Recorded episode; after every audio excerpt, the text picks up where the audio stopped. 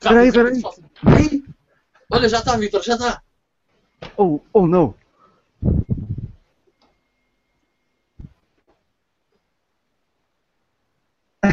Ih, tá a saber o iogurte, man.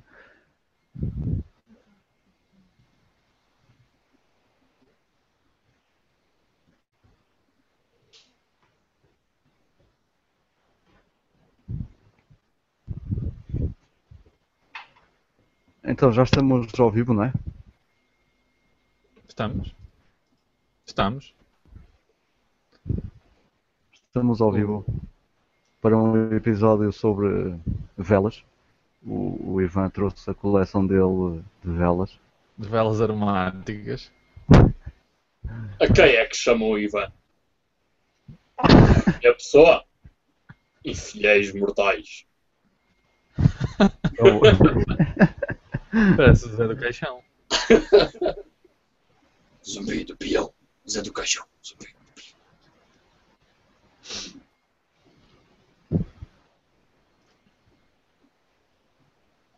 E pronto, já estamos então eh, a gravar mais, mais um episódio. Estamos ao vivo e, e ao mesmo tempo a gravar, obviamente, mais um episódio da GameStone.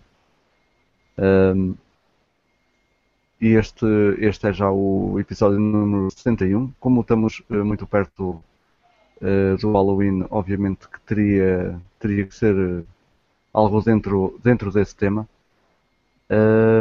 E neste episódio vamos, co- como também o, em termos de videojogos, se formos ver, há, há muitos géneros que se adequam e dentro desses géneros há muitos su- subgéneros ainda. Eh, portanto, eh, para, para o episódio de hoje vamos trazer uma conversa sobre, sobre eh, jogos que são baseados não só em filmes e séries, como temos feito com, com alguns temas, mas também em obras literárias, Uh, até temos aqui alguns jogos que não são diretamente baseados, mas foram uh, massivamente influenciados uh, por, uh, por, uh, por outras obras uh, e outras coisas, sem ser, sem ser filmes, uh, séries, animes e, e etc.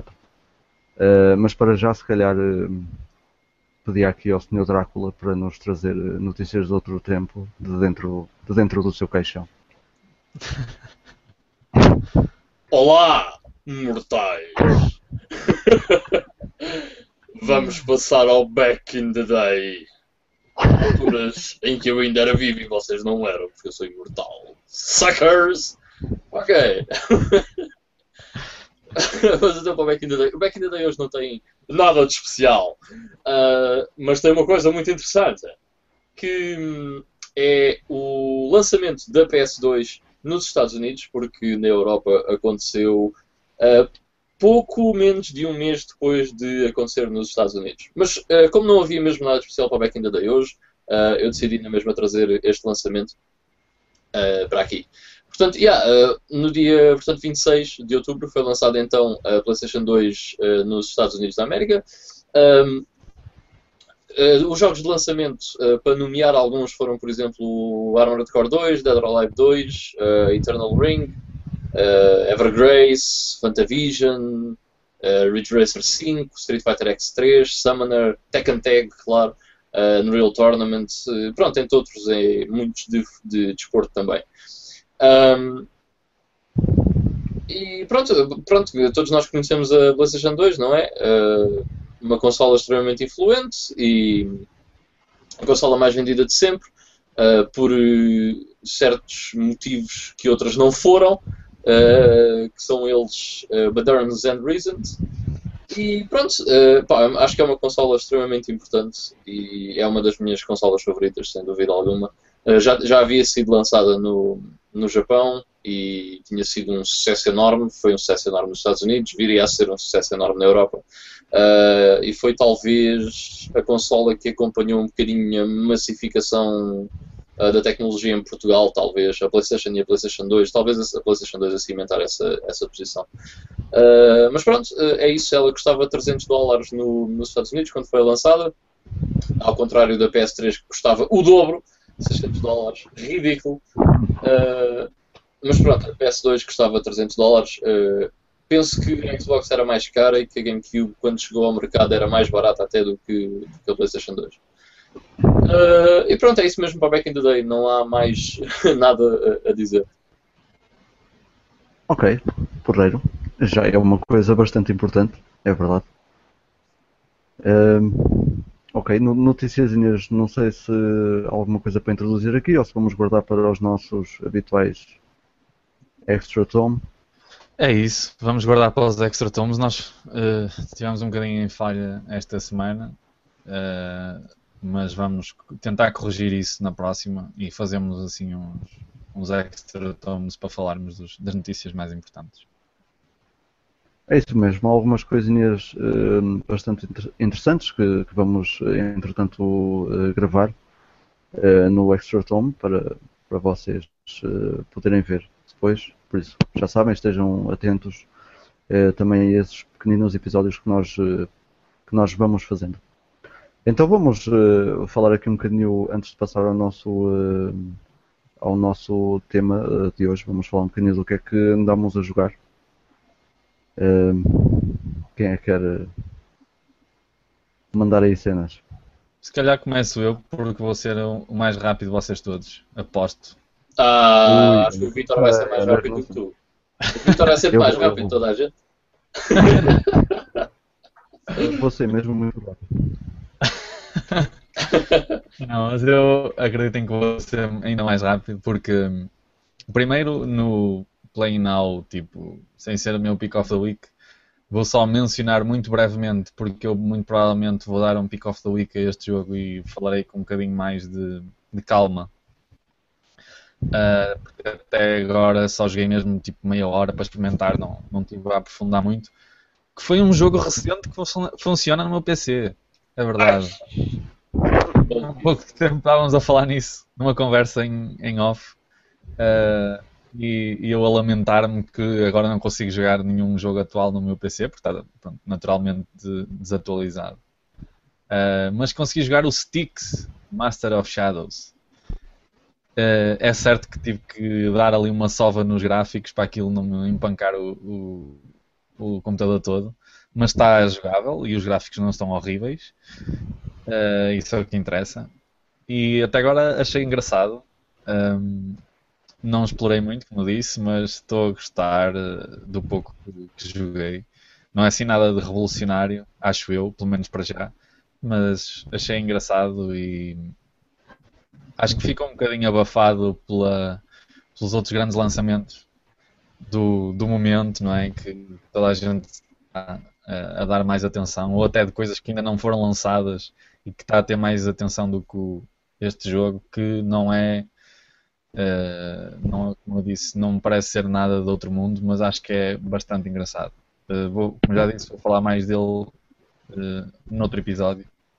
Para já fica só o apontamento. E passo já para o meu Pick of que assim, para além de. Disseste alguma coisa, Vitor? Ah, sim, sim, ia só dizer que, que já, já vi muitos, muita gente a dizer que isso que estavas a dizer, precisamente, que o jogo foi abafado por, por muitas outra, outras coisas que foram aparecendo e até lá já se chamaram ah, uma das joias de, de, de outubro, porque ah, o jogo realmente não está a ter calhar, tanta atenção como devia e parece ser bastante apelativo em reduto. Sem dúvida. Acho que quando esta neblina toda passar, talvez se, se o pessoal começar a dar um bocadinho mais atenção ao, ao jogo, se calhar ganhe assim uma, uma segunda vida. Mas parece-me que passou um bocado debaixo do radar, entretanto. Ah, pronto, e passando então para o meu pick of the week, como vem extremamente rápido. ah, não voltei a ter uma semana um bocado complicada, até com, como vocês sabem também também devem ter, ter tido essa experiência. Temos algumas coisas para, para fazer para, para a revista Push Start também, que chegou esta semana a, um- a uma data crítica, então estava o pessoal todo à, à rasca para entregar os, os artigos. Eh, eu incluído, claro. Portanto, não tive assim grande tempo para jogar, mas o tempo que tive é um jogo que mal o tive, disse logo, pronto, ok, mesmo que tivesse a jogar outra coisa, parou tudo, vou começar a jogar só isto. E foi o Legend of Grimrock 2. Uh, eu já tinha falado do primeiro aqui, já falámos até uh, mais do que uma vez no, no primeiro jogo aqui no, no podcast. E uh, para quem não sabe, é um, um RPG mesmo à antiga, daqueles na primeira pessoa, com tipo Eye of the Beholder e, e muito nesse, nesse estilo. Uh, e opa, é muito, muito fixe. Eu adoro esse tipo de, de, de RPG para, cortar um bocadinho naquele tradicional ou action RPG ou JRPG. Uh, já não se vê praticamente nada neste estilo hoje em dia e é muito frustrante. E principalmente também porque é difícil para caralho em algumas situações. Uh, tem puzzles tem, tem situações de puzzle uh, complicadas que se tem que fazer várias vezes para, se conseguir chegar lá. Como eu, no último que fiz, bem lixei que tive aqui para aí 20 minutos a partir da cabeça para tentar fazer aquilo. Uh, e, e, depois o combate um, baseia-se muito em. Nós temos uma parte com quatro personagens. Uh, e o próprio movimento do, no jogo é, é, feito numa grelha, ou seja, em quadrados. Uh, o mapa todo é feito por, uh, por, uma grelha com quadrados, não é? Um, um, path tem vários quadrados em que nós carregamos uma vez para a frente e ele anda um quadrado para a frente, outro quadrado, outro quadrado, é sempre assim. Uh, aliás, nós se carregamos para a esquerda e para a direita, and, andamos em strafe, como é nos first person shooters, andamos para o lado, mas virados para a frente fazer movimento, não é? E depois temos o Q e o E, uh, é que ro rodamos a nossa visão. Uh, no rato não faz praticamente nada a não ser selecionar coisas e, e atacar. Um, logo aí também é muito peculiar e, e, acho muito engraçado. Isso adiciona alguma dificuldade, principalmente na hora dos combates. Às vezes trama-me muito, tipo, com o nervosismo do momento carrego no botão errado e viro-me ao contrário e depois já estou a mandar paladas para o ar em vez de estar a acertar lá no gajo. Uh, mas na nossa, como estava a dizer, nessa parte, por causa mesmo, exatamente dessa grelha, temos dois gajos à frente e dois atrás. Normalmente pomos o, o Wizard que temos na nossa, na nossa party. Oh, Miguel, desculpa lá. Uh, desculpa interromper. Vitor, tens, tens, que afastar o microfone de, de, da tua boca, man, porque a tua respiração está a passar para o áudio e depois no YouTube está sempre a passar de um lado para o outro do, de, das câmaras. É para ser mais assustador.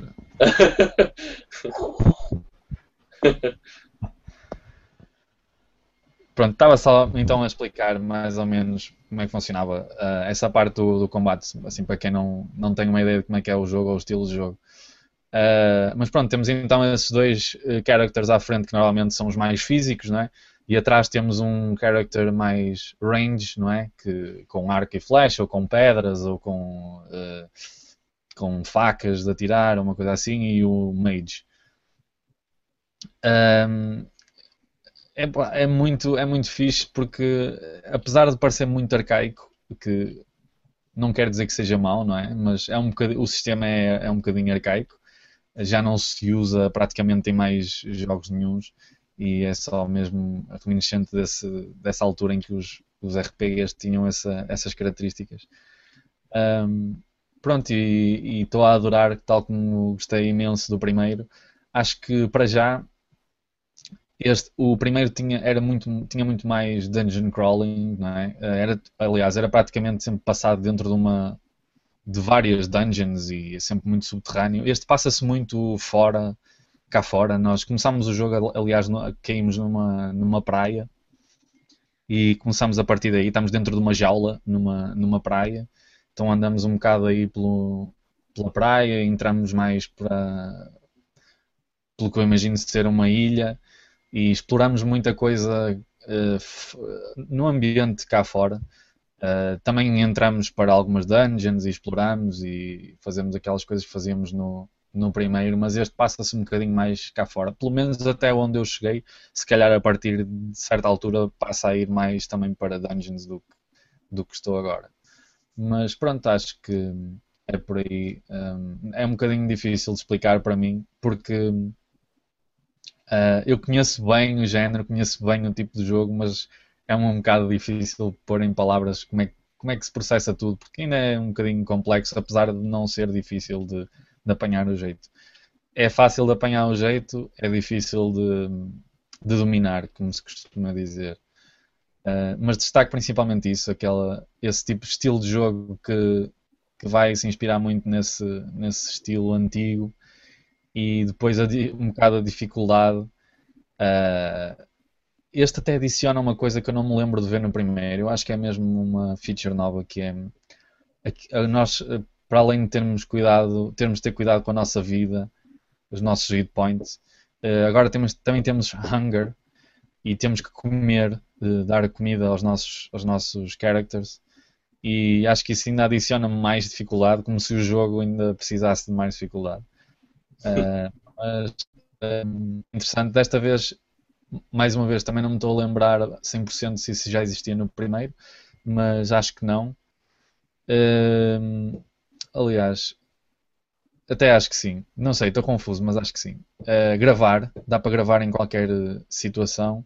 No entanto, no início podemos escolher uh, fazer o jogo à antiga, vá, que é aquilo tem uns cristais azuis espalhados pelo, pelo cenário em várias situações e nós só podemos gravar o jogo nesses cristais, o que é bastante mais lixado ainda. E uh, no eh, primeiro era assim, era pelos uh, nos cristais azuis. Exato, pois, e nós estávamos ali tipo, ah, rasquinha às vezes. yeah. Às vezes um gajo... agora quer gravar, que era para não morrer mais, tipo. yeah. Eu chegava a estar. aqui vezes em que tipo, tinha três personagens mortos e um gajo a 10. Yeah, tipo eu ali. Aí o cristal, maluco! Pronto, e, e, dá para escolher isso ainda. Mas é pá, o jogo por si já é, já é bastante difícil. Uh, isso acrescenta ainda muito mais dificuldade. Mas para quem gosta de mesmo do estilo de jogo hardcore, isso é porreiro. Pá, se gostarem deste tipo de jogo, ou se até nunca jogaram, mas acham piada e querem experimentar, acho que é excelente. É, para mim, vai ser sem dúvida um dos, dos jogos do ano. Uh, para mim, pessoalmente, dos jogos em que eu vou passar muito mais tempo, uh, porque este tipo de jogo dá mesmo pica. É, é um, às vezes, principalmente, por exemplo, hoje à tarde eu estava a jogar um bocado e estava a sentir que estava a ser mesmo masoquista, porque eu estava a levar na boca, mas, mas sempre seguido. Né? Estava a chegar um sítio que estava sempre a levar, sempre, sempre, mas eu não conseguia parar. Eu dizia, não, agora é que vai ser, agora vou fazer diferente, agora vou fazer assim. E daquilo dá-me mesmo vontade de repetir e de, de, voltar lá e tentar fazer as coisas diferentes. E, e agora eu consigo matar aquele, e, ou posso ir para outro lado explorar outra coisa qualquer. Acho mesmo muito fixe e, e bastante diferente daquilo que anda por aí, por isso se gostarem ou se quiserem experimentar, Legend of Grimrock 2. Se ainda não jogaram o primeiro, aconselho a jogarem o primeiro também. Não precisam de jogar primeiro o primeiro e depois este. Pá, são jogos, apesar de muito parecidos, são jogos diferentes, podem jogá-lo em qualquer altura. Aconselho os dois, pronto, basicamente. Nice. O primeiro realmente tinha, na minha opinião, tinha um problema que era exatamente aquilo que tu disseste há bocado, que é era muito dentro daquela dungeon, não é? Então aquilo era sempre muito igual. Foi a única coisa que eu não gostei muito no, no primeiro. Sim, aquilo chegava a ser muito labiríntico por causa yeah. disso. Porque tudo parecia muito, muito idêntico. As paredes eram. tinham uma tocha ali, outra acolá, mas uh, eram quase sempre iguais.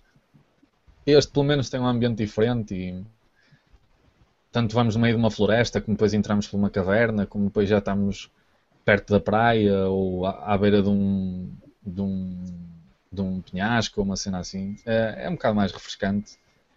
Uh, é, isso e é, é interessante. E é isso. Quem quiser avançar. Vai tu, Vitor. Queres que fale eu? Vai. Tá bem. O Drácula é, deixa-te. Obrigadinho. Então, eh, eu também não tenho assim muita coisa para falar, e desta vez é verdade. Uh... Não me acredito. é verdade, é verdade. É sempre isso. Uh...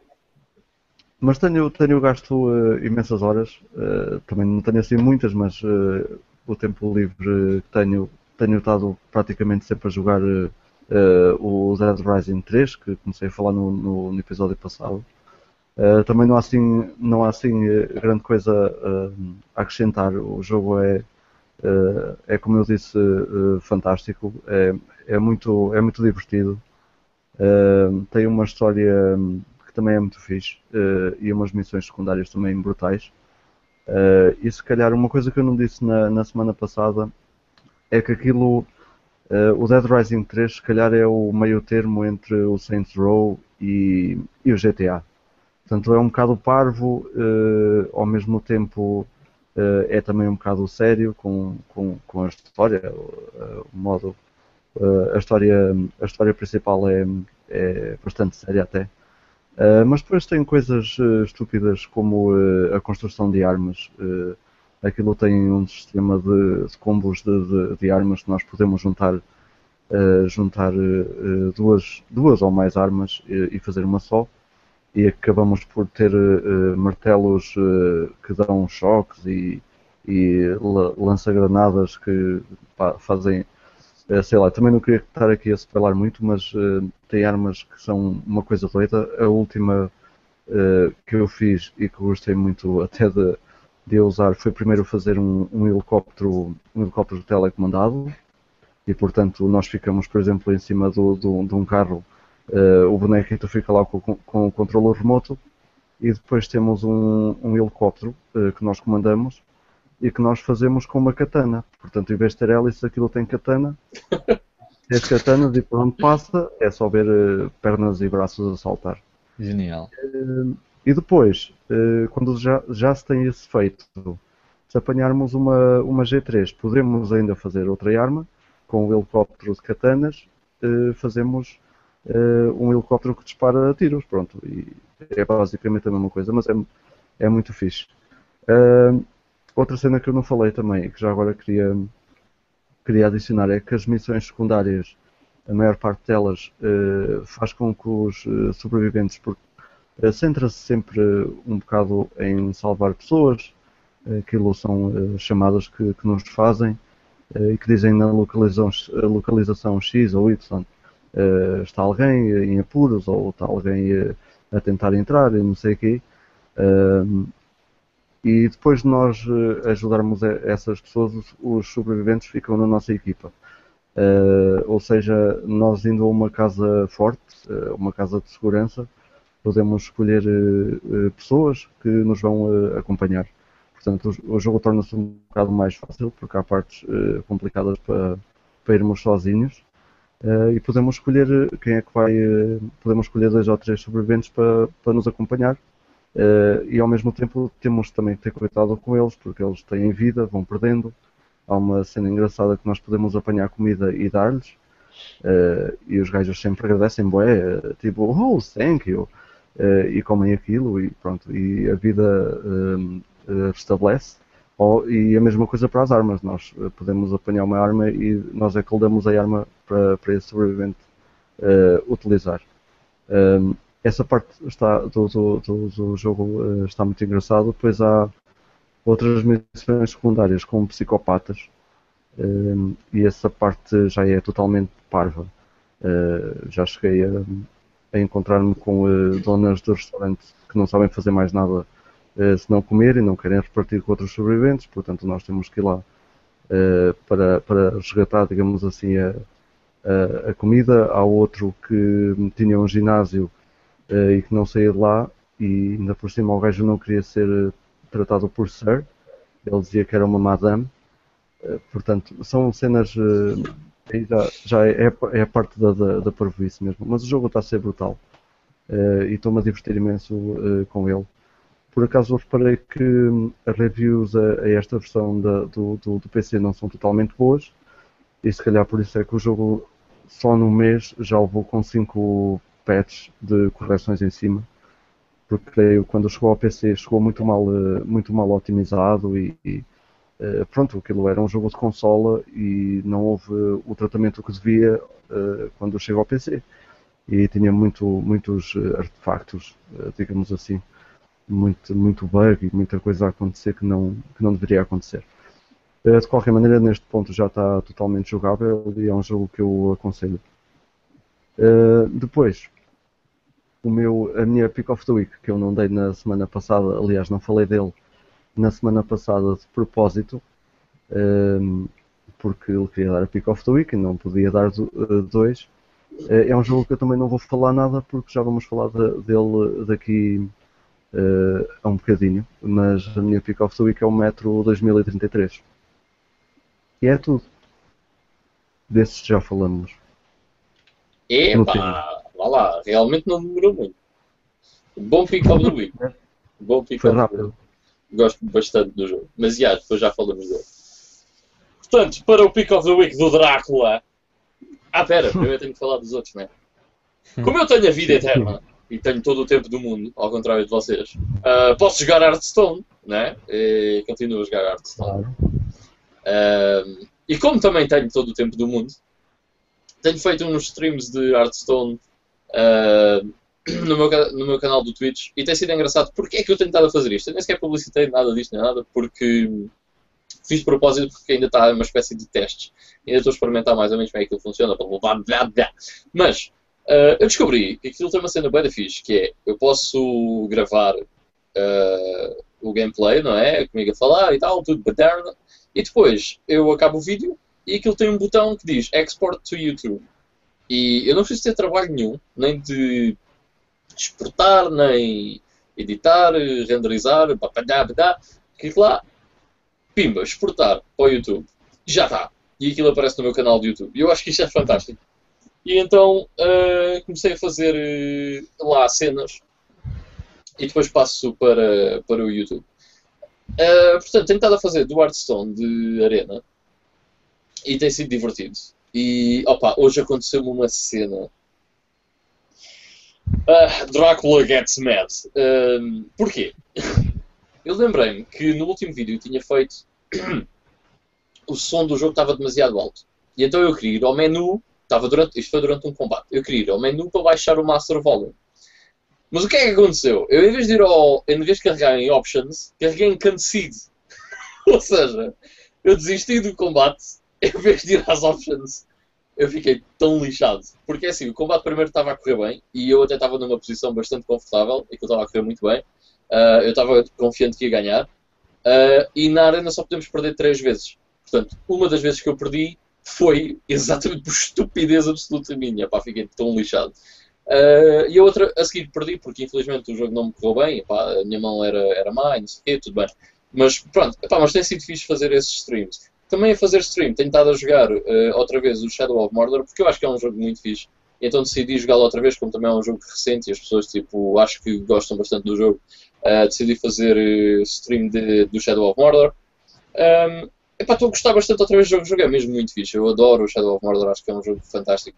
Um, e tenho estado a fazer stream uh, do Shadow of Mordor, tem sido divertido. Acho que uh, acho que a pessoa vai melhorando em termos de live stream.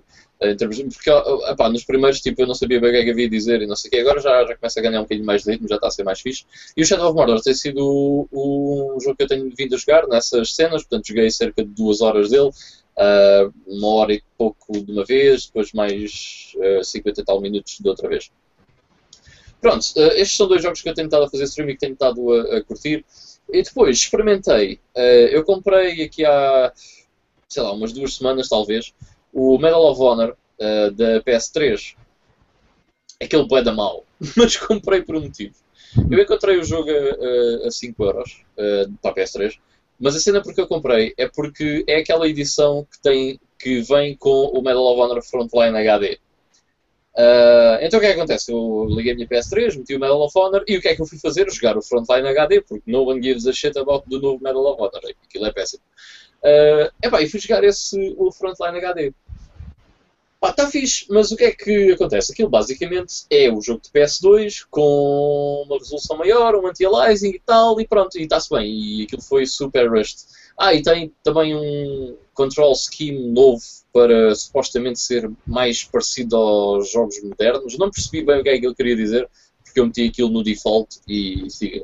Porque se aquilo funcionou na PS2, também há de funcionar na PS3. What the fuck. Um, epá, e então eu gosto, gosto bastante do, do Medal of Honor Frontline, por acaso é um jogo que eu, eu curti bem na altura da PS2, é um jogo que saiu até cedo, digamos assim, na, na PS2. Gosto muito do jogo e Opa, mas eu deparei-me com uma cena bem engraçada. Nós estamos hoje em dia tão habituados a que, a que haja checkpoints por tudo e mais alguma coisa. Tipo, ah, olha, dei um peito, checkpoint. Ah, olha, dei um passo à frente, checkpoint. Basicamente é assim que os jogos funcionam hoje em dia.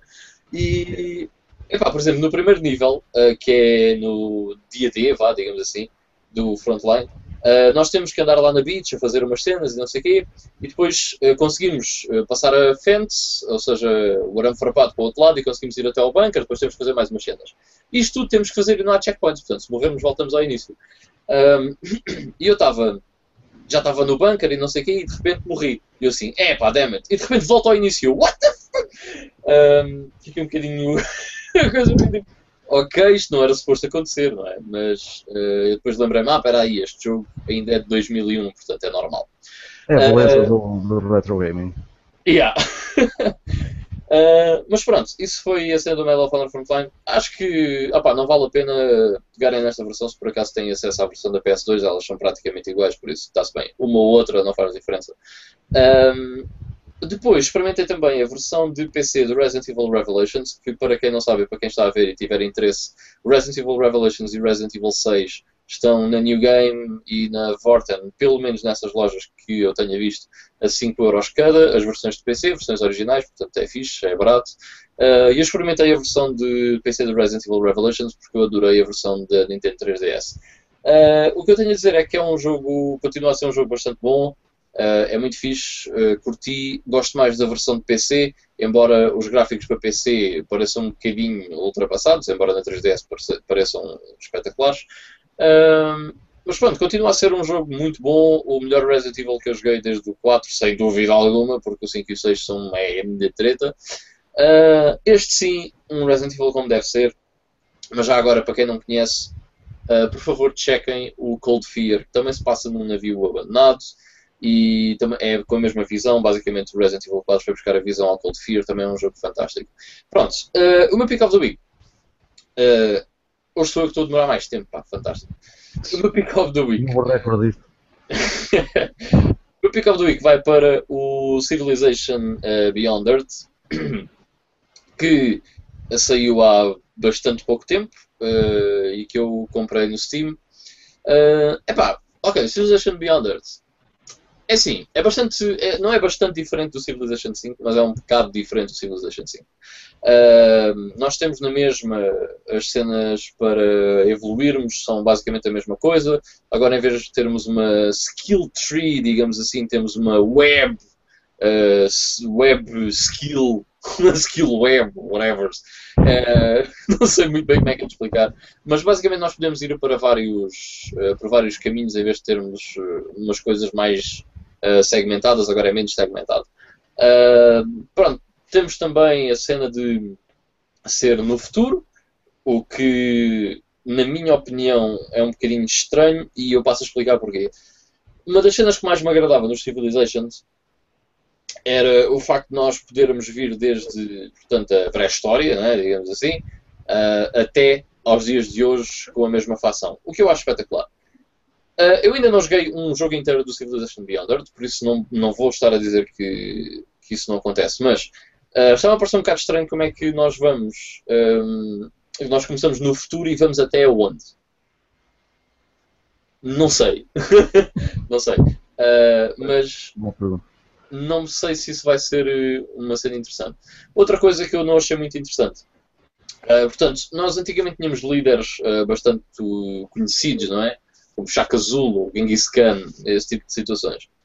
Uh, aqui é no futuro, não é? Portanto, que líderes é que nós vamos ter? Ah pá, nenhum conhecidos. Uh, ou seja, os líderes são muito menos uh, carismáticos, se assim quisermos dizer.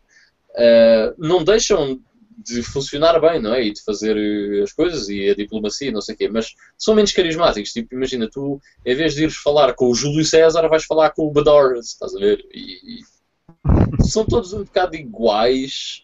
Uh, a única cena é que uns falam francês e outros falam japonês e pá. Uh, mas já, yeah, muito menos carismáticos. De resto, uh, é basicamente um jogo de Civilization, não tem assim grandes diferenças para os outros jogos de Civilization. Agora podemos pôr, por exemplo, coisas a orbitar, ou seja, para além de termos o tile do mapa corrente, temos um tile de órbita, ou seja, é como se tivéssemos dois mapas e temos que gerir os dois mapas, o que pode ser um bocado overwhelming, mas está-se bem. Um, outra diferença é que nós sabemos sempre onde é que estão os nossos inimigos, porque eles aterram no nosso planeta e sempre que aterram nós sabemos que eles aterram porque eles vêm falar connosco. Ou seja, nós sabemos sempre as localizações deles e acho que isso afeta bastante uh, a exploração uh, dentro do jogo. Uh, de resto, epá, basicamente é um jogo de Civilization, não tem assim grandes diferenças. O porquê de ser o meu Pick of the Week é porque eu gosto muito da série Civilization. Uh, ainda não joguei muito do Beyond Earth, mas parece-me que é um jogo bastante decente. Uh, epá, e experimentem, chequem o Beyond Earth. Se gostam dos outros Civilizations, de certeza que vão gostar. É, é, é um jogo muito bom, de qualquer maneira. Cool. Nice. Realmente é um bocado estranho essa cena que falaste do, de, da progressão, para onde é que isso vai, não é? Se já estamos no futuro, vamos para onde? Para o pós-futuro? yeah, porque é assim, por exemplo, tu uh, sabes que no Civilization 5, por exemplo, quando havia bárbaros que se aproximavam da tua cidade, tu podias-lhes mandar setas, uh, através, da, uh, através da cidade. Isso era possível. Um, aqui não mandas setas, mandas rockets, mísseis. o que eu estava a comentar com um amigo meu ontem é do estilo: ok, um, imagina que. Imagina a Civilization 5, não é? Uh, e tu passas de setas de arco, não é? Para bombas nucleares. Aqui passas de bombas nucleares J3 para bombas nucleares J4. Epá, não é muito interessante, estás a ver? Uh, por isso não sei, ainda não sei porque ainda joguei muito pouco ao jogo, mas não sei como é que vai ser a progressão durante, durante esse jogo que eu estou a fazer. Mas acho que vai ser interessante na mesma. Mas acho que é sempre engraçado aquelas coisas que nós conhecemos, não é? O passado é uma cena que nós, uh, que nós humanos uh, estudamos e estudamos e vamos sempre estudar. Uh, daqui a 200 anos vamos estar a estudar 2014. Ou seja, nós temos sempre essa conexão com esses assuntos, não é? Enquanto que ali não há essa conexão do jogador com, com assuntos do espacial e do futuro. É, é diferente. Mas de qualquer maneira é interessante, não, não deixa de ser interessante, sem dúvida. Claro. Até pode ser uma surpresa. Certo, certo, certo. Como as tuas velas. ok, então ficaram aí as nossas, nossas, nossas escolhas, nossos pick of the week. Uh, eu mais uma vez deixei um jogo fora. Portanto, já tenho o pick of the week para a semana. Está feito. É, é, é tem que ser assim. Aquela, aquelas três aquelas três semanas em que eu não pude estar no, no, no GameStone, olha, deram-me deram trabalho já feito. Dê-me só licença que eu vou ligar a vela de cima, porque estas velas acabaram. Ainda, ainda arde a casa toda e, e os jogos e a, e a tua coleção de Castlevania? Não vejo, não vejo.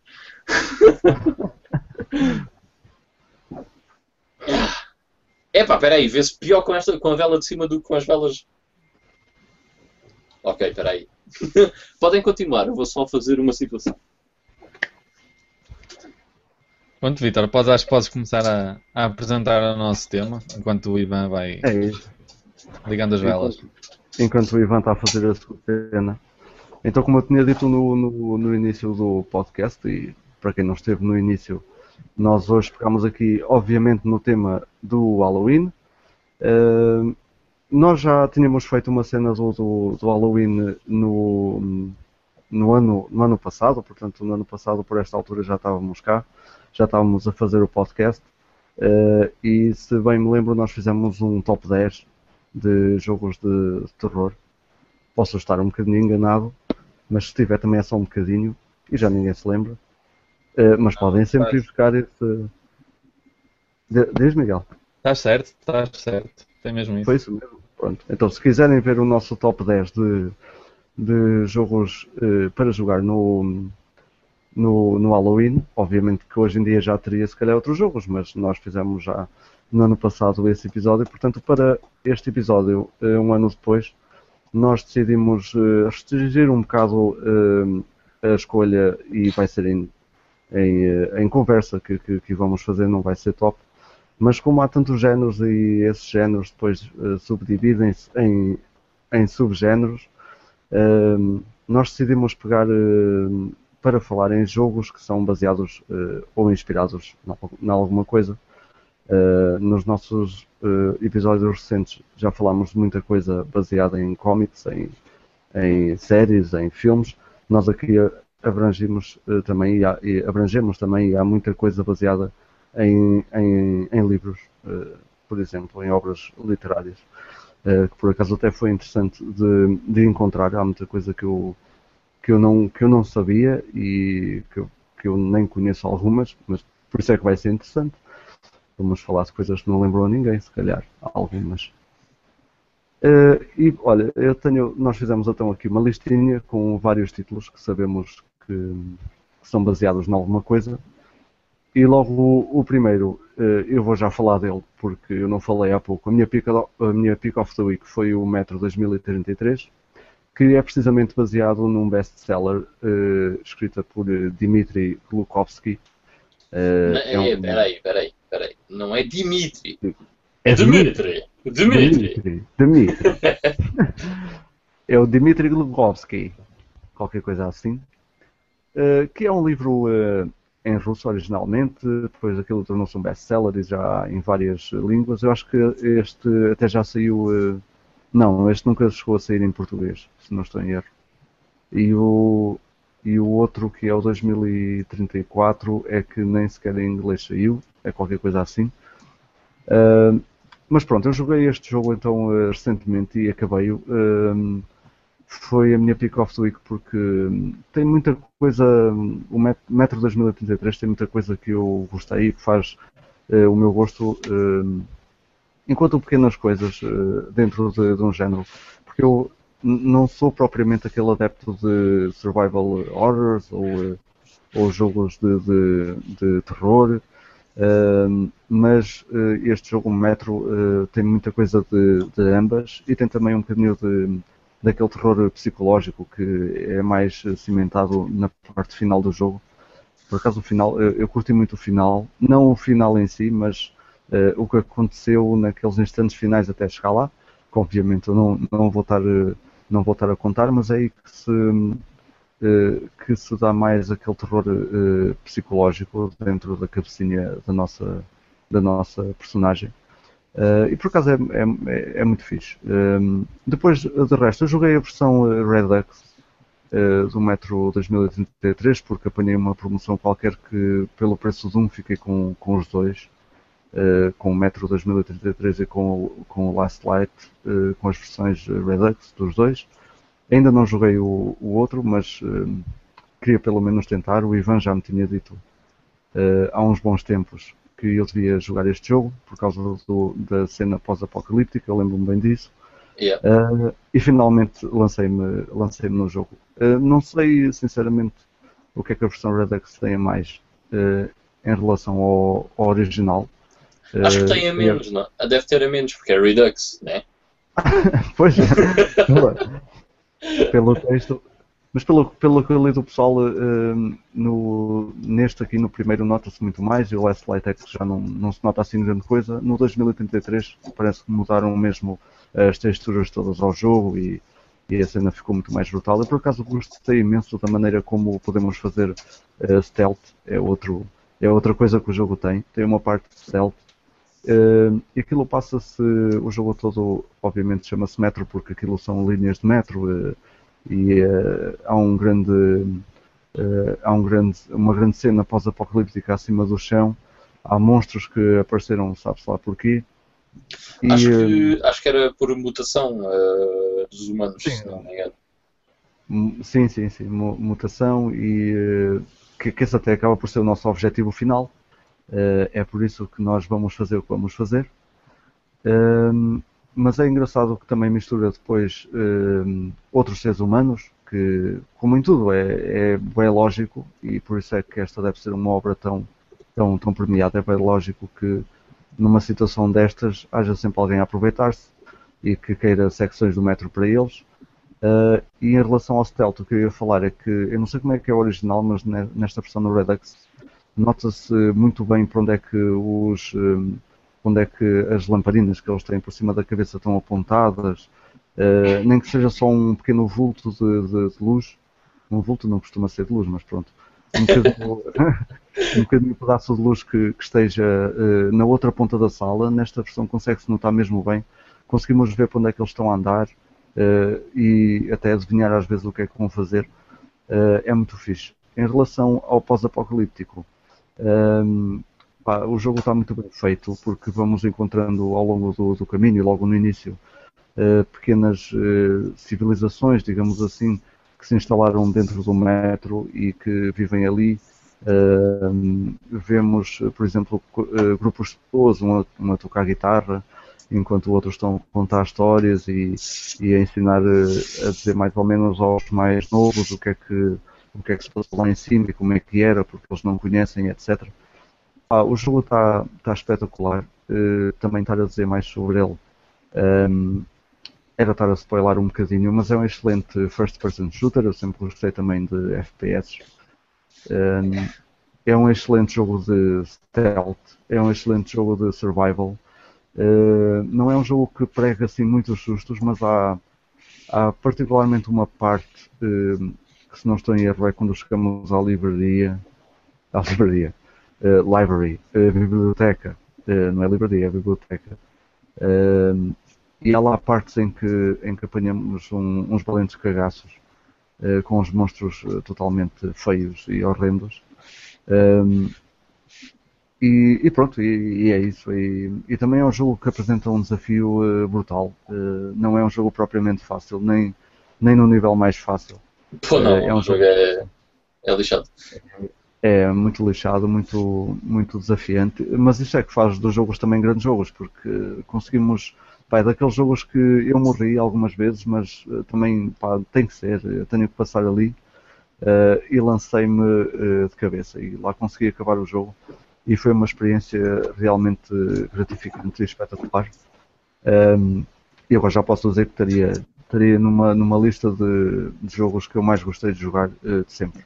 Uh, sem dúvida, mas lá está, tem muita cena que eu gosto no, no, nos jogos. Tem também um canhão de exploring, uh, tem cenários fantásticos. Como eu disse, nota-se bem o que é que se passa no, no, no metro e o que é que e o que é que o que é que levou aquela gente a estar no metro e todas as facções que são ali envolvidas e etc. Uh, e pronto, é o que eu tenho a dizer do metro. Eu, por acaso, uh, gostei imensamente mais do Metro 2033 do que do Metro Last Light. Uh, porque um, o Last Light é melhor do que o Metro 2033 em praticamente tudo, menos naquilo que eu acho mais importante no videojogo, que é na sua storyline no, e no tipo de ambiente que o jogo consegue criar, no tipo de envolvência que o jogo consegue criar no jogador. O Metro Last Light pecou por causa disso. É bom, mas pecou nesse aspecto. É, de resto é, é, superior em tudo ao Metro 2033. Mas esse aspecto que é tão importante, ainda por cima, nesse estilo de jogo, ok? Uh, que é muito importante esse tipo de situações nesse, nesse tipo de jogo. O Last Light ficou muito nesse aspecto. Eu não sei se o Last Light é, o Last Light é hum, baseado no Metro 2034, no livro de 2034, ou nem por isso? Sinceramente, nem sei. Ok. Pois, eu sei que o, pronto, o 33 né, é baseado no Metro 2033, é do mesmo nome, mas não sei se o Last Light é baseado no Metro 2034, por acaso, não, não faço ideia, sinceramente. Eu, eu tenho ideia que não, mas, hum, mas também não tenho a certeza. Uhum. Porque já vi gente a pedir um Metro 2034, um jogo. Uh, portanto, se calhar não é, ah, okay. não é baseado. Yeah. Mas seja como for, é um, é um título hum, excelente e que aconselho. É um excelente jogo para jogar no, no, no Halloween. Também não é um jogo muito grande. Uh, se calhar devia ser um bocadinho mais, mais longo. Uh, mas é satisfatório, é totalmente satisfatório aquilo que, que, que, o jogo vos dá, para o tempo que vos dá. É totalmente satisfatório. Em relação ao que estavas a dizer, Ivan, já, já li em muito sítio isso mesmo, que a história do, do 2033 é muito superior ao, ao Last Light. É, a história e mesmo o ambiente do, do Last Light deixou um bocado a desejar. Hum. O Last É. Light chega a. Eu não quero estar. Eu não vou dar spoilers, mas o Last Light chega a ser parvo. Pois por aí então deve ser mesmo pior. Mas Ok, bons jogos, e- sem dúvida. Sim, sim, sem, sem dúvida nenhuma. Pelo menos este eu adorei mesmo. É, é muito bom. Foi então para iniciarmos aqui a nossa lista de jogos. E Este, como eu disse, é baseado numa obra literária de, de um russo, Dmitry Glukovsky. Dmitry! Ah, Dmitry. Dmitry. Dmitry! Dmitry gosta de be- beber vodka. Dmitry from Mother Russia! E eh, vamos seguir agora na nossa, na nossa lista. Eu, eu, eh, gastei aqui um bocadinho mais de tempo porque era a minha pick of the week também e não falei nela um bocadinho, tinha que falar. Ehm, e agora temos aqui o Drácula, que temos aí o Drácula connosco e tudo, portanto. O Drácula, o Drácula. Eu nunca, eu nunca joguei nenhum jogo do, do Drácula, sei que há alguns, mas o Drácula tá, tem jogos que tu gostas, não é? Já jogaste Castlevania, já, é verdade. já joguei. O Drácula está em todos. portanto. Todos não, por acaso não está em todos, mas está em quase todos. Ah, mas eu, Este olha, eu, por Está acaso no da tenho. Mega Drive? Diz? Está no da Mega Drive? Está. Está, no da Mega Drive está. Pronto. Então, Ah, mas eu tinha aqui ah, um jogo do Drácula separado, porque acho que é o único jogo do Drácula que eu tenho. ah, que seja mesmo tipo Drácula X ou Y. Ah, não foi o único que eu joguei, atenção. Já joguei alguns jogos do Drácula, mas este é o único que eu tenho. Espetáculo! O Drácula A Ressurreição. Isto é um point and click que saiu para PC e para Espetáculo. PS1 e é péssimo, mas eu gosto bué, porque hum, eu gosto bué do tema e foi um jogo que eu joguei ah, na altura, quando, quando ele saiu, tinha o demo e depois consegui arranjar a versão ah, completa. Portanto, este jogo é péssimo, é um point and click super eh, chato, não há nada grande coisa para fazer. Ah, e ah, é chato e a história não é muito interessante, às vezes não faz sentido, ah, não tem muita coisa para fazer, a história não evolui muito, os gráficos são péssimos. Ah, ainda assim, eu gosto bem deste jogo, porque é nostálgico para mim. Ah, já agora, sobre o Drácula, o Drácula foi. O Drácula é um dos meus livros favoritos de sempre e foi um dos primeiros livros que eu li, ah, o que é interessante. Ah, alguns dos primeiros livros que eu li são. Que eu, que eu me lembro de ler são, por exemplo, o Drácula e A Viagem ao Centro da Terra de Júlio Verne, que são dois livros que eu adoro, são fantásticos. Um, e o meu avô ofereceu-me o Drácula quando eu era muito pequeno. Aliás, eh, o Drácula tinha-lhe sido oferecido a ele, ao meu avô, eh, e depois o meu avô ofereceu-me a mim quando eu era poeta pequeno, e foi um dos primeiros livros que eu li. E foi um livro que me marcou bastante e que eu ainda hoje adoro. E que ah, tenho pena, eh, desculpem lá estar a estender um bocadinho o tema do Drácula, mas tenho pena que a imagem da personagem Drácula uh, e de vampiro tenha sido ao longo dos anos e nos dias de hoje tão distorcida e terem-na levado para sítios tão diferentes daquilo que era suposto ser uh, o Drácula ou o vampiro, como o Bram Stoker o caracterizou. é? Uh, opa, pronto, uh, estes jogos, um, este, há este e há o Sanctuary, que é o Drácula 2 da Sanctuary. Uh, não fogem muito à, digamos, à caracterização do Bram Stoker. Não é um Twilight, ele não pode andar na luz do dia e brilhar o sol, mas uh, não, é, não é um bom jogo. E foi dos poucos que eu joguei. Mas já agora deixo a anotação que existem jogos do Drácula Point and Click. Eu só joguei o Drácula 3, que se chama Path of the Dragon, acho eu. Uh, agora, sinceramente, não tenho a certeza, mas esse jogo do Drácula Point and Click uh, é muito bom. É bastante, mesmo bastante bom. Há outros também que é o Drácula Origins, mas nunca joguei. Mas esse que eu estou a dizer é bastante bom. Por isso, se quiserem algum jogo do Drácula que seja bom, comecem por aí, porque esse eu tenho a certeza que vocês vão gostar. Se gostarem de Point and Clicks e se gostarem do tema. Uh, mas, já, yeah, uh, porque estamos a falar de cenas literárias e não sei o quê. Tenho pena que hoje em dia a imagem do Drácula seja uma cena uh, ridícula e não era suposto por aquilo que, que se sabia antigamente, porque Bram Stoker uh, romantizou a ideia do vampiro, não é? Uh, e eu gosto tanto da ideia do vampiro antes dessa romantização e gosto dessa ideia do vampiro. Quando banalizaram a cena com livros uh, e coisas de televisão absolutamente ridículos, como Twilight, uh, é uma pena isso ter acontecido e ter-se perdido a magia daquilo que era tipo o vampiro. Mas pronto, jogos de Drácula, yeah, este é fixe, mas de resto Uh, só o Drácula 3 é que eu achei piada. Uh, existe um Drácula de Bram Stoker para a Mega Drive e Sega CD. Uh, eh, não sei se existe para mais alguma plataforma, que é péssimo, muito mal, é um side-scroller mesmo horrível, em que jogamos com, com o Kenny Reeves, porque é baseado no filme Drácula de Bram Stoker. esse é péssimo, por favor, não peguem nisso. Mas fica aqui uma sugestão: se gostarem de cenas cheesy e más, mas so bad it's good, este é bom o Drácula 3 é bom por ser bom, porque é fixe. Brutal. Temos, também aqui um jogo que também aproveita-se já para, para, se falar nele, porque também tem a história, a história também foi retirada do Drácula de Bram Stoker e que foi inspirado um, também uh, nos livros Nosferatu e The Vampire, uh, que é precisamente o Nosferatu The Wrath of Malachi. Que eu não uh, joguei. Esse, eu por acaso não tenho a certeza, mas esse nosso barato não é um FPS. Deixa-me ver. Eu não faço a mínima ideia que jogo é esse. Eu acho que isso é um FPS. Isso é bué da mal. Mas tipo mal, Jesus Senhores. Uh, eu lembro-me de ver esse jogo uma vez à venda. Eu sempre gostei desse, desse tipo de temas, não é? Eu lembro-me uma vez de ver esse jogo à venda Ai, como é que se chama aquela terra? Em Portimão. Não. Sim, Portimão. No continente de Portimão. E eu estava de férias e passei por aquilo e pensei, epá, olha um jogo do Drácula, ou do Nosferatu, neste caso. Uh, sounds cool. Uh, mas depois olhei para trás e vi que era um FPS e eu achei aquilo bem estranho. Tipo, o quê? Um FPS? Nosferatu? Não parece muito boa ideia. Uh, e deixei lá o jogo. Portanto, não sei se é esse que estás a falar ou se é o outro. Sim, é, é um, é um first person.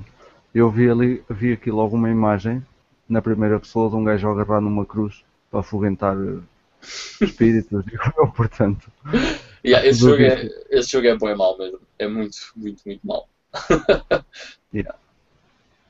Também é, um, também é um filme do. Nosferatu é um filme, não é? Uh, sim, sim, sim, sim. De 1912? No, 90, 1992. 22? 22? É capaz de ser. 22? É, é assim tão. coisa? É pá, ainda era mudo, mano. Ah, 22. 22, sim. É isso. Acho que era 22, é isso. Também há um livro de. Este é que é o livro do Murnau. Se não estou em erro. Ou não? Não, Murnau é o, é o, o realizador do é filme. filme. É o do filme, ok. É isso. Pronto, mas uh, então este jogo no, uh, Nosferatu é, como estávamos a dizer, um first person shooter uh, com o tema de, de terror. E estava a ver se lia aqui mais alguma coisa, mas é, é só isso que já dissemos, é inspirado ah, no acho, tal filme de, de 22. Acho que basta passarmos um conselho tipo não joguem porque é péssimo. Não, eu nunca joguei, mas sei que é péssimo não tem ar de ser muito bom. O jogo é de 2003. Epá, peraí, há um. Da Idol. Há um Drácula.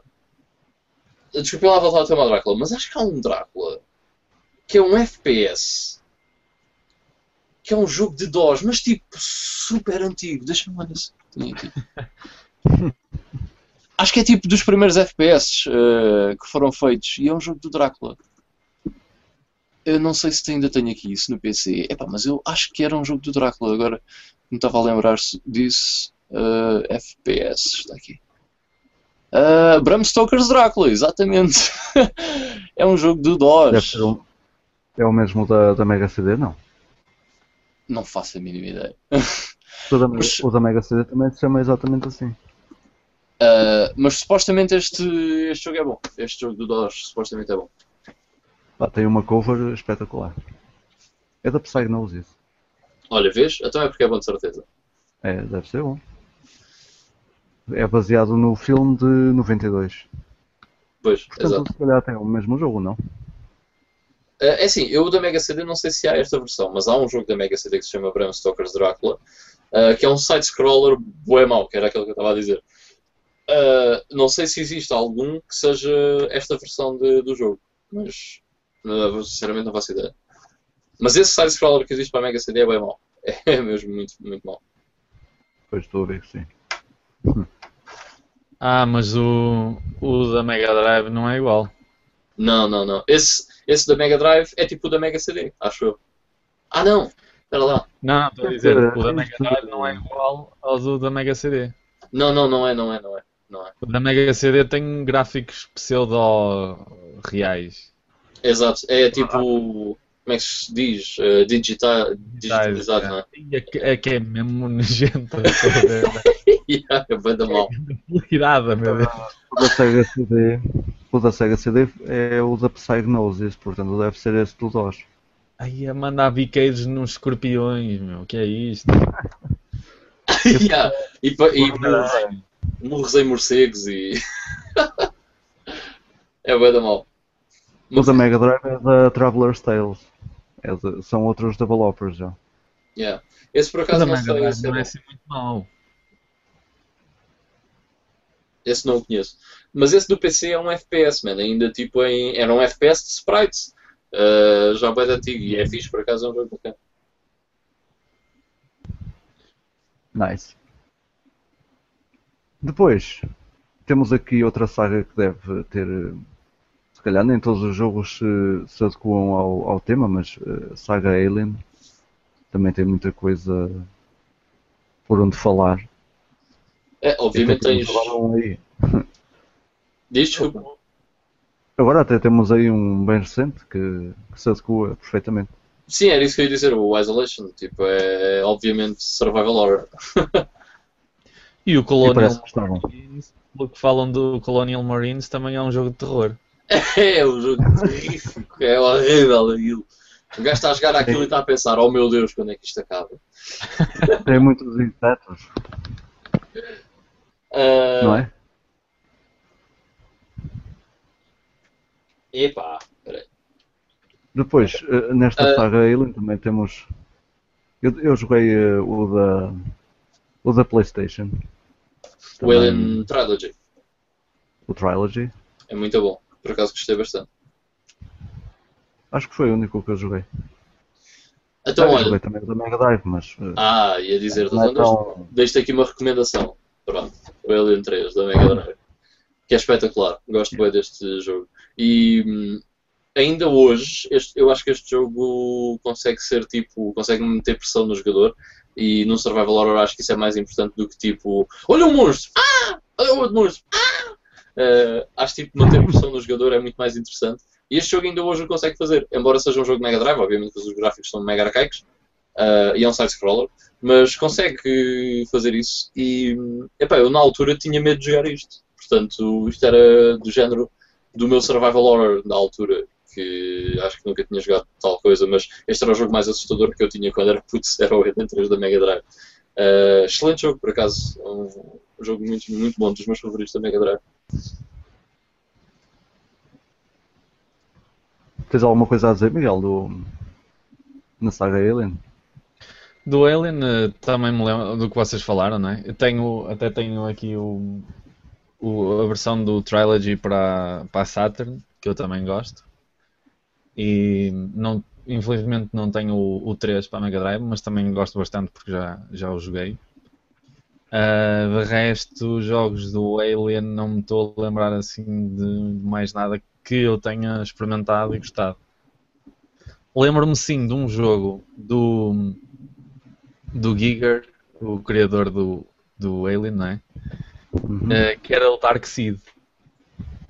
É, o Vitor falava.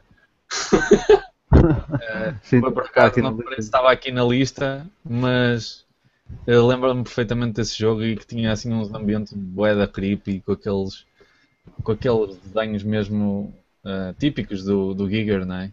esse jogo tem um visual fantástico mesmo, E espetacular. Eu lembro-me vagamente disto no PC, se não me engano.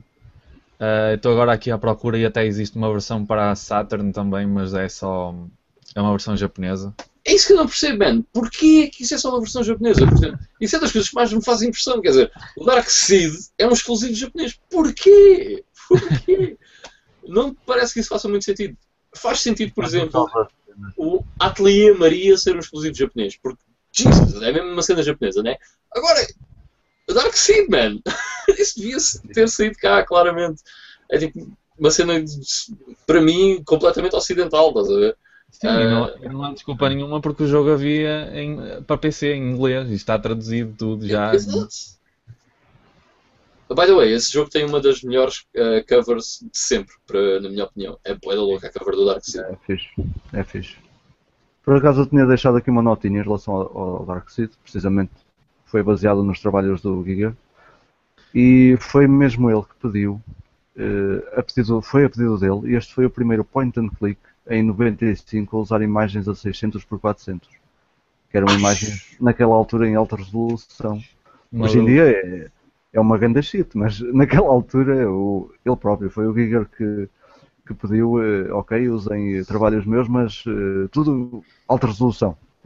É, naquela- naquela altura alta resolução era, era, era isso. Vou responder a essa cena de uma maneira engraçada, porque é assim. Eh, nós estamos a dizer, oi, a pesquisa é 640 por 480. eh, presumo, yeah. 640 por 480 é 480p. Isso é alta definição, porque os PCs sempre fizeram aquilo que nós hoje em dia chamamos de mundo moderno. As pessoas das televisões chegaram, em 2007 chegaram ao HD. Estás a ver? Os PCs sempre fizeram os P's, né? que, que hoje em dia é tipo ah, 900P's contra 1080P's, tipo, são much P's. Mas ah, os PCs sempre fizeram isso. Portanto, 640 ah, vezes, vezes 480P's era uma resolução que começou a ser bastante usual a partir do Windows 95, provavelmente, e que 10 anos depois a Wii não tinha.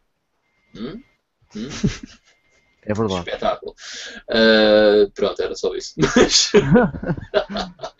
mas isso não é, ah, é. normal que depois no PC essas resoluções de hoje em dia são baixíssimas, mas ah, não foi há muito tempo em que as televisões não faziam isso, estás a ver? Pois é. Sim, a, a verdade é que nestes últimos anos houve uma. Em relação a isso, em relação a- às resoluções, falando de televisões e tudo, foi. A coisa aconteceu muito rápido, aconteceu tudo muito. Nós tivemos nos 500 e. Como é que era? 560 e não sei QIs nas televisões durante 10 ou mais. E, yeah, yeah, yeah. Era sempre isso. Eh, e depois é que chegámos então aos, eh, aos 720p e depois eh, ao 1080p, que é o que se usa basicamente hoje em dia, mas já há, já há quem usa o 4K, que pá, 4K é muito mesmo, eu não sei quem é que vai usar isso, mas pronto. Se é Ah, pá, preciso eu um lembro-me computador quando- de 80 polegadas, ok. Eu lembro-me quando começou bem a febre do HD, tinhas aquelas televisões que era HD ready e depois tinhas as Full HD, que eram os 1080. Yeah. Ah, mas por que raio? Eu nunca percebi por que raio é que Full HD é 1080p. É por- é Pois. tipo, tu podes- tu podes fazer 4K, 8K, desde que o monitor suporte, ok, e que o software esteja preparado para isso, podes fazer. Exato. Por que raio é que é Full HD? Então, o 4K é o quê? É Mega Ultra Full HD? É 4K. Essas cenas sempre fizeram bem impressão, é uma estupidez. Sim, mas é como tu dizes, chegou, a- chegou às televisões quando no computador já, já, já havia há imenso, há imenso tempo. Eu, se calhar o, o, 1080, o 1080p se calhar não foi tanto, usado, mas pelo menos o 900, que é o tal 1280 por... eh, Eu pelo menos eh, eh, Por falo por... eh, 720. Era aquela resolução que eu consegui ir, era 1280 por 720 e os jogos corriam bem. Sim, é assim, por exemplo, Descobri eu- é 900p. eu desde provavelmente ah, 1999, acho eu, que foi quando eu ah, tive um monitor de 17 polegadas, tipo. ah, que eu tinha esse 1280 por 720, portanto vocês estão a ver há quanto tempo é que o PC já fazia isso, estás a ver? Ah, aliás, há, houve pessoal, quando as- estas televisões ainda eram muito caras, os LCDs e não sei o quê, havia pessoal a comprar adaptadores uh, das, para as consolas para ligá-las aos monitores uh, de PC. Porque os monitores de PC faziam essas resoluções na boa. Estás a ver? E tu tinhas uh, monitores de 17 polegadas que o pessoal tinha no sótão que podias ligar lá e ter o HD na PS3 ou na Xbox 360 em vez de estares a comprar uma televisão que na altura, quando eu comprei uh, uma televisão na altura de 42 polegadas, custava tipo 1000 euros. Uh, hoje em dia é bem barato, mas antigamente era bem da cara, os, LCD, os primeiros LCDs. Portanto, yeah, a diferença é astronómica. True. Bem, vamos seguir uh, para a frente, que é o caminho. Yep. Vou falar aqui uh, no próximo jogo que, eu, que, eu que, temos aqui na nossa listinha é o Friday the 13. The 13. 13. uh, Sexta-feira 13. Uh, também há um jogo sobre isso. sobre, sobre o filme do, do Jason, não é? Aquele um, da eu gosto de, de filmes maus e gosto de filmes de terror maus. E o Friday the 13, uh, digamos que é um bocadinho mau.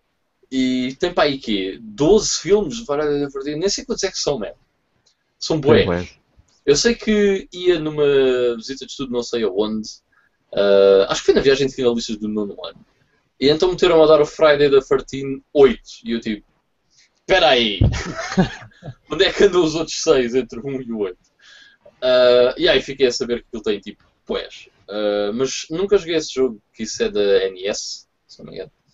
Uh, saiu, para, saiu para vários. Aos da NES e antes desse havia. Essa é a versão de 89. Uh -huh. Eu não apontei aqui, mas acho que é isso, 89 para a NES, e depois em 85 saiu na Commodore, na Amiga e, na, e no Spectrum. Também é uma versão do Spectrum do, okay. desse jogo. O jogo, o jogo uh... não é, não, não sei, não, não parece ser assim grande coisa, mas tem sangue. Para aquela altura, cuidado. Há um vídeo do Angry Video Game Nerd sobre isso, por isso o, o jogo não pode ser assim tão bom. Mas eu, eu lembro-me de ver esse jogo, a versão da NES, e era, era mau. Uh, Pareceu-me bastante mau. Mas não conheço o jogo, não faço ideia. Mas gosto dos filmes. Também. Também nunca joguei. Uh, e eu adoro uh, os filmes, eu adoro, por exemplo, no, no 8, que é tipo. Caiu um raio na campa do Jason, então o gajo voltou. Mais complexo do que isto é impossível. Ah, ele morreu já sete vezes, mas caiu um relâmpago na campa do gajo e o gajo ressuscitou. Fantástico. Essa própria, essa própria história é, é baseada no Frankenstein. Exatamente. É um, é um, é um baseation. Base, baseia sex. Deixa lá. Não faz mal.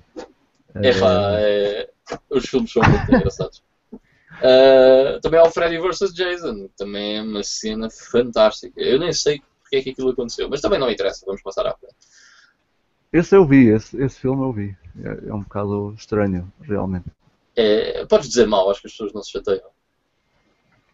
Pá, eu, até gostei, eu até gostei de ver aquilo. Se calhar é pela estupidez. É, é, quando os filmes são um bocado estúpidos, gente se rir um bocado e tal. Aquela batalha final entre o Jason e o. Uh, como é que ele se chama? Damn it. Uh, Freddy. O Freddy.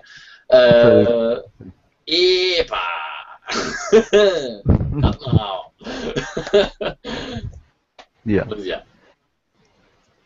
Ok, aqui um jogo para o, para o Ivan falar, ou para o Miguel, eu não joguei, mas este jogo também está de uma certa forma marcada com, uh, com o psicológico, o Alice Madness uh, Returns. E o primeiro, não sei. Este não joguei, mas, eu... joguei, mas joguei o primeiro para o PC na altura em que ele saiu. É um jogo que se adequem ao, ao Halloween. Uh, yeah, adequam-se, claramente. Um, eu nunca joguei nenhum, por acaso tenho bem da curiosidade. É assim, tens o, o McGee's que foi o que o Miguel jogou. Tu gostaste, Miguel, do McGee's? Eu gostei na altura, achei muita piada o jogo. É para deixar porque é tipo uma, um conto para crianças completamente twisted. Tá yeah. É bem da fixe. Mas já agora, quando tiveres PS3 e para ti, Vitor, que tens Xbox 360, podes fazer a mesma coisa. Este Alice uh, Madness Returns uh, traz a versão original, uh, ou melhor, o primeiro jogo, o American Machines Alice, em HD. Hum. Uh, ou seja, é a versão do PC com uma resolução que já existia no PC na consola. Estás a ver? É HD. Portanto, é o jogo em 1280 por 720p, que diz fazer no teu monitor 17 polegadas, mas em CD para ler na PS3. Uh, mas yeah, este jogo traz o primeiro jogo, que é fixe, uh, portanto são dois jogos num. Uh, o HD está tá porreiro, yeah, é o mesmo jogo. Uh, se o jogaram no PC e se o vosso PC na altura aguentava resoluções uh, grandes, é exatamente o mesmo jogo que vocês jogaram no PC.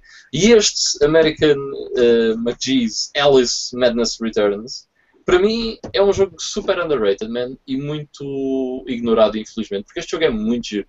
E, e é muito fixe para, na cena do tema de Halloween, porque, opa, lá está, é um conto twisted sobre Alice do País das Maravilhas, How Wrong. E, opa, isto tem níveis muito interessantes, muito bem, muito bem imaginados, diferentes do normal. Uh, opa, é muito fixe, eu curto imenso deste Alice Madness Returns. Sem dúvida, é uma espécie de action platformer uh, muito uh, diferente e muito bom. Muito fixe, mesmo. Esse Madness Returns também, também existe para PC, não existe? Uh, existe, existe, existe. Nice. Uh, por falarmos aqui, se calhar eu ia já saltar para este, uh, que é um que eu tenho mais à, à frente, mas já que estamos a falar em, em contos de, de crianças contados ao contrário, eu tenho aqui um uh, que é baseado também na, na uh, até é baseado em várias versões uh, do Capuchinho Vermelho, que é o The Path, que eu não sei se já algum de vocês jogou.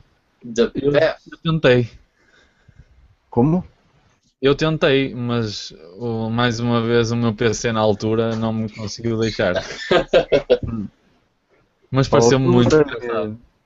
Sim, sim, tem, tem eh, pelo menos a capa, a capa é, é brutal, vê-se logo que é tipo, vamos pegar no capuchinho vermelho e metê-lo aqui num, num setting assim um bocado estranho. Uh, e pelo que sei, a própria história uh, é baseada, é tão baseada no capuchinho vermelho que começa mesmo por, por pedir, uh, por alguém pedir à nossa personagem para ir, para ir à casa da avó e seguir, seguir o caminho, ou neste caso seguir o path até, até a casa da, da, da avó. Um, e é. Uh, estava a ver aqui que tipo de jogo é que isto é, porque eu realmente não, não sei bem. Isto é, é, um, é uma aventura gráfica. Opa, existe um jogo de terror uh, da Alice no País das Maravilhas para a CDI. Aquilo é um autêntico terror. Até porque é incontrolável. isso, é tipo, isso é tipo a Floribela do computador, então. yeah. uh, eu não, eu lembro-me de jogar isso quando comprei a CDI. E epá, é bué da mal. bué da mal. Mas digo-te uma cena: dos jogos todos de CDI que eu experimentei, é capaz de ser um dos melhores. Porque são todos maus. Portanto, capaz de ser. Yeah. Opa, vocês deviam uh, jogar uma CDI, tem tanta piada. É tipo, ainda bem que isto não foi um standard, porque, oh my god. Imagina que a PlayStation era, a nova PlayStation era a CDI, que a CDI era super, super popular. Aí o mundo hoje era tão mais triste do que aquilo que é. Em relação a este que estávamos a falar, ou The Path, isto só diz que é um psychological horror art game. Portanto, não consigo perceber se é, se é um jogo de aventura gráfica, se é. Não, é, mais, é tipo na terceira é uma... pessoa, mas é um jogo mais de aventura. Ok, ok. Pois eles aqui até dizem que o, o, o nosso objetivo é ou, ou queremos, nós é que escolhemos, queremos seguir o caminho, ou então, eh, como diz a própria história, eh, sair sair do nosso rumo onde os, onde os lobos, por onde os lobos andam. Portanto, tem tudo a ver com, com outra, é outra história de outro conto infantil virado ao contrário. É isso. É pá, deixa-me só ver aqui uns. Eh, só agora é que vi ver aqui uns comentários. Vocês, entretanto, não disseram nada. Eu pensei que não havia aqui muitos. Uh, mas está aqui ah. o Marco de Simão a dizer: Olá pessoal, como é que é, Marco? Está-se bem? Olá, Marco, está-se bem. Marco. O Luso Gamer diz: uh, o Ivan parece um monge, pá. É pá, infelizmente já não consigo parecer monge porque as velas, entretanto, apagaram porque são pequeninas. Uh, o Ivan e o Antunes diz: Ivan, lol, quantas galinhas para o sacrifício? É pá, sacrifiquei duas, mas depois comias porque, é pá, já que as sacrifiquei, né? Ao menos serviram para alguma coisa. yeah. E o, o João uh, diz: o Ivan parece estar no castelo do Drácula e depois mete a cena do medo. Portanto, obrigado pessoal por estarem a ver e por estarem aqui a acompanhar. Nice. Obrigado, mal. Depois, só aqui uma pequena referência então, para seguirmos aqui ao Condemned. Uh, o jogo não é baseado em nada, uh, mas foi inspirado, segundo os próprios uh, developers, eles inspiraram-se muito no Silence of the Lambs e no Seven são dois filmes também que eu nunca vi. O quê? Oh my god! Não, não, não, não, não. Parou. Acho que nunca vi, acho que nunca. Se calhar eu vi, pá, não sei. Não, não, não. Vai sair daqui. e vou ver os filmes. Fazer um podcast e tu vais ver esses filmes já, os dois de rajada, faz favor. É, pá, eu só vejo. Eu só não vejo posso... filmes. Uh, só vejo filmes para maiores de 18. Não, mas eu não posso continuar a ser teu amigo nestas condições. Mano, isso são dois dos melhores filmes, não só de sempre, como de, desse estilo. Tipo, terror, não é terror, é tipo thriller. Tá Estes dois filmes são brutais, mas tens que ver isso, são espetaculares. Eu se calhar já vi, pá. Eu, há, há, imensos filmes que eu, que eu vejo às vezes sem querer durante, durante estes anos todos e depois não, não, não sei. Não, não sei os títulos. Vê o Silêncio dos Inocentes, vê o Hannibal, mas não vejas o terceiro. O Hannibal vi. Viste o Hannibal? Ah, tu tens que ver o Silêncio dos Inocentes, que é para ver o que é que acontece antes. Uh, vê o Silêncio dos Inocentes, vê o Hannibal, mas não vejas o Red Dragon, que é o que vem a seguir, e não vejas o início do Hannibal, porque é. fraquinho, é, para ser simpático. Está bem. Uh, mas pronto, eu, em relação ao jogo, eu joguei muito pouco, por acaso é um jogo que eu tenho na ou não é este?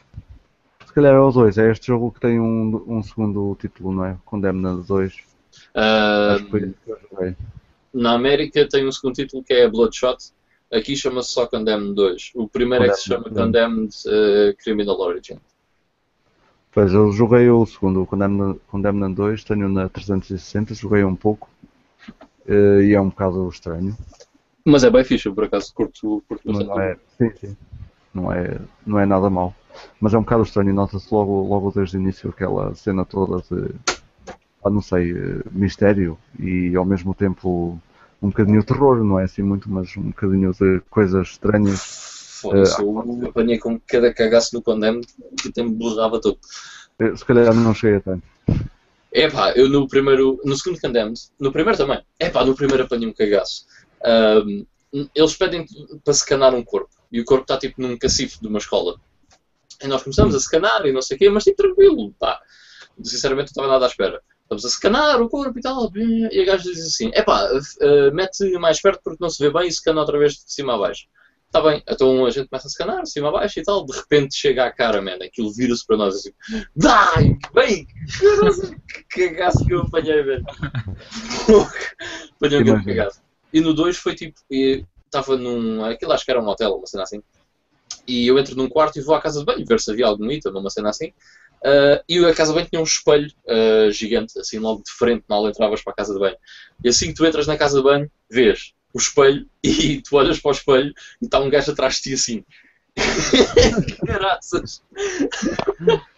que São cenas que um gajo pode ver realmente. Yeah. E no Condemned Doom também é uma cena fantástica. Esses dois jogos de terror são, são muito bons, eu gosto bem. Uh, no primeiro nós vamos a uma loja de manequins. E os manequins estão parados, tipo, tranquilo. Uh, e estão parados durante muito tempo.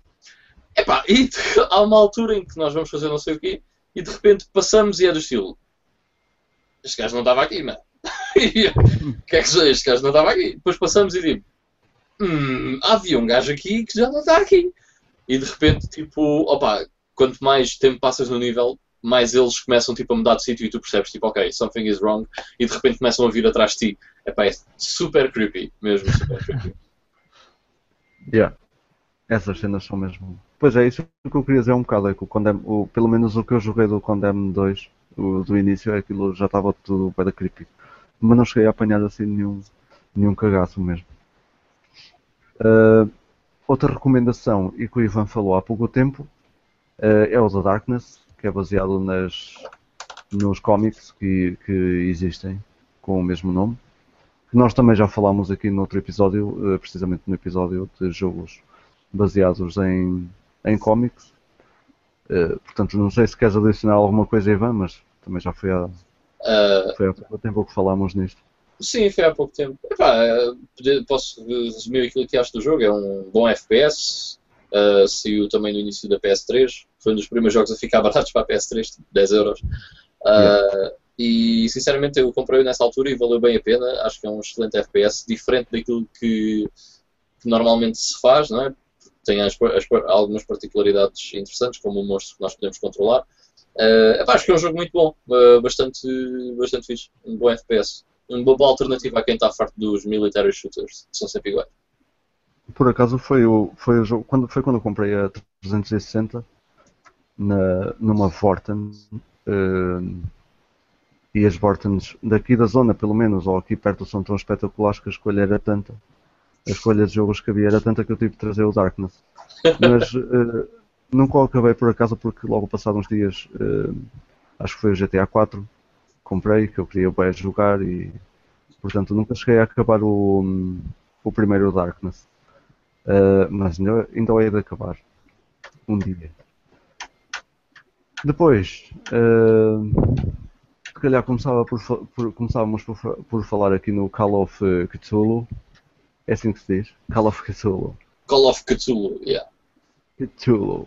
Dark Corners of Earth, que é baseado no, tanto no livro da Call of Cthulhu como no Shadow over Innsmouth. Uh, são, são livros de, do H.P. Lovecraft. Uh, é só uma pequena correção. O Call of Cthulhu é uma, uma história do H.P. Lovecraft. Não é. Quer dizer, não, não sei se, não se, calhar, se calhar saiu em standalone, lá, digamos assim. Mas é uma cena pequena, é um conto pequeno do Lovecraft. Ok. É que também uh, acabou por criar este mito que é usado em muita coisa. O, o, este mito do, do, do Cthulhu. Do Cthulhu, yeah. É uma é cena bem popular. É, tornou-se daqueles mitos, mitos populares. É, é, assim que se diz, não é? Urbanos. Mito urbano, é, um mito urbano. Uh, mas pronto, eu tenho este jogo por acaso, mas não, não cheguei a, a iniciar. Uh, mas sei que tu já jogaste, não já? Já joguei e uh, talvez para surpresa de algumas pessoas, porque é um jogo bastante conhecido, mas é um dos meus jogos, dos meus jogos de terror favoritos de sempre. Se, pá, se não estaria mesmo num top 5 que eu fizesse, estaria lá o, Dark, o Call of Cthulhu Dark Corners of the Earth. E eu não tenho jogo que gostava de ter, é tipo um must wanted uh, para mim, quer fosse a versão de PC ou da Xbox, mas eu joguei a versão de PC uh, já há muitos anos e não voltei a jogar, só joguei essa vez. Mas uh, esse jogo tem provavelmente algumas das sequências mais tensas que eu alguma vez vi num videojogo. É uma cena fantástica. Um, primeiro, o jogo começa com bem da calma e tu não sabes bem o que é que está a passar e não sei o quê. Vais tipo investigar um caso numa cidade e tal, mas tipo nada especial. Depois começas a ver bem estranhas, das cenas estranhas a acontecer na vila.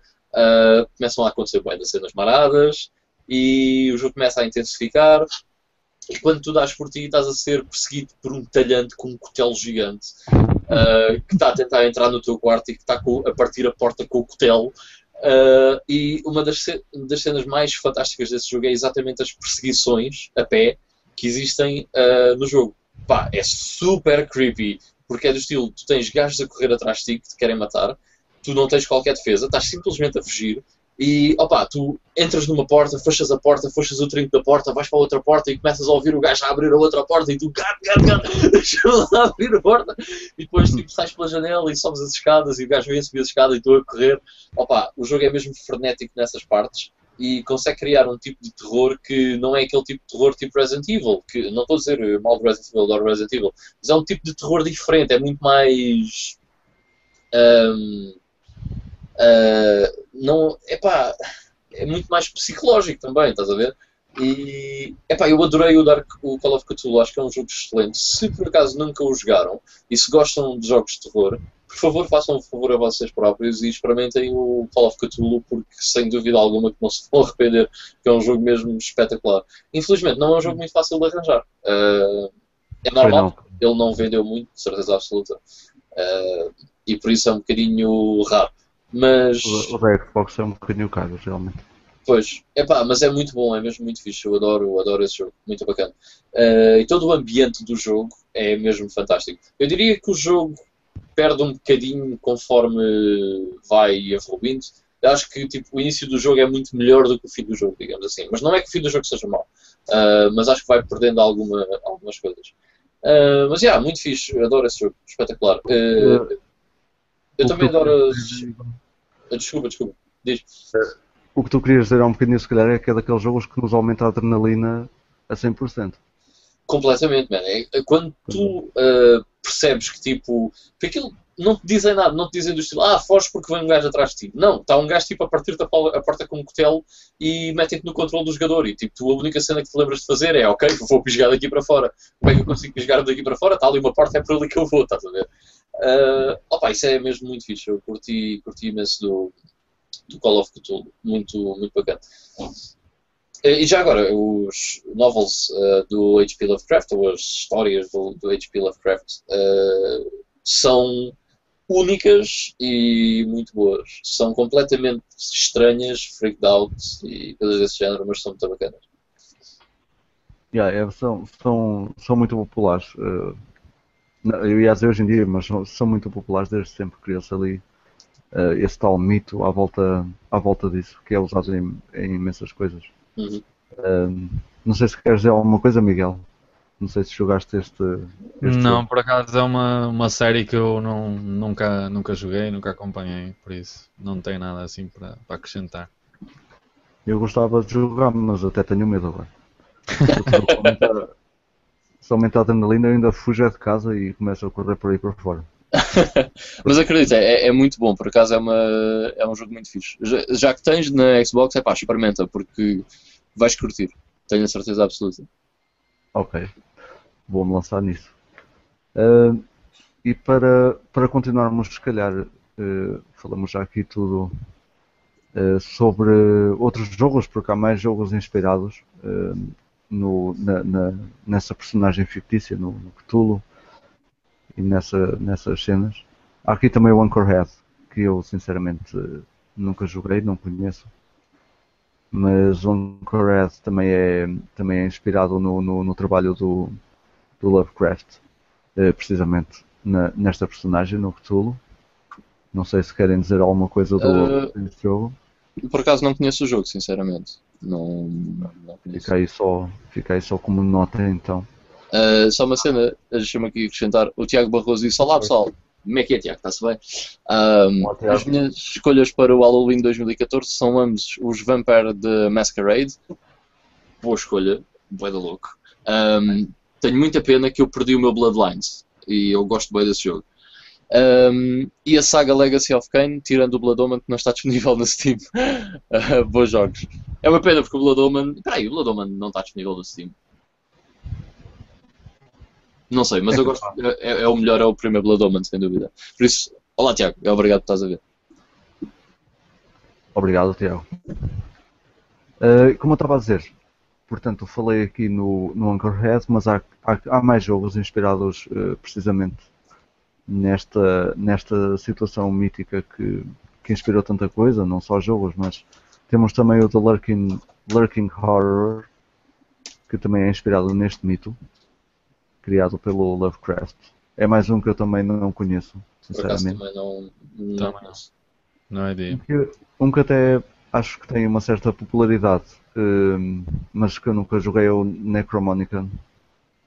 Que, para quem não conhece, é isto. Ah, tu já uh, muito. e Keep Away é mau. uh, diz aqui mesmo na capa.